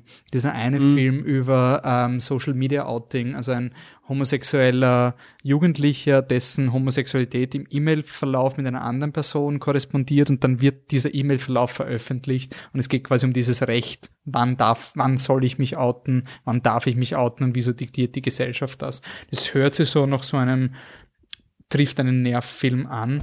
Äh, ansonsten Elias, das kleine Rettungsboot. Was? Gibt es anscheinend, ich schaue gerade durch, es gibt viele Open-Air-Kinos, da bin ich zu schlecht informiert, um eine qualifizierte Meldung zu machen. Am 5. Juli kommt The First Purge und ja, ich werde ihn sowas von schauen, weil es Purge ist. Jo, das war's dann. Ähm, Skyscraper mit Dwayne The Rock Johnson. Wollt ihr, wollt ihr schon mal Die Hard sehen, aber mit The Rock? Jetzt könnt ihr es. Nein, Nicht? Das ich mag da ja halt auch nicht. Wow. Ist fad. Dann beenden wir diesen Podcast mal. Danke fürs Zuhören. Bis zum nächsten Mal. Ciao. Tschüss.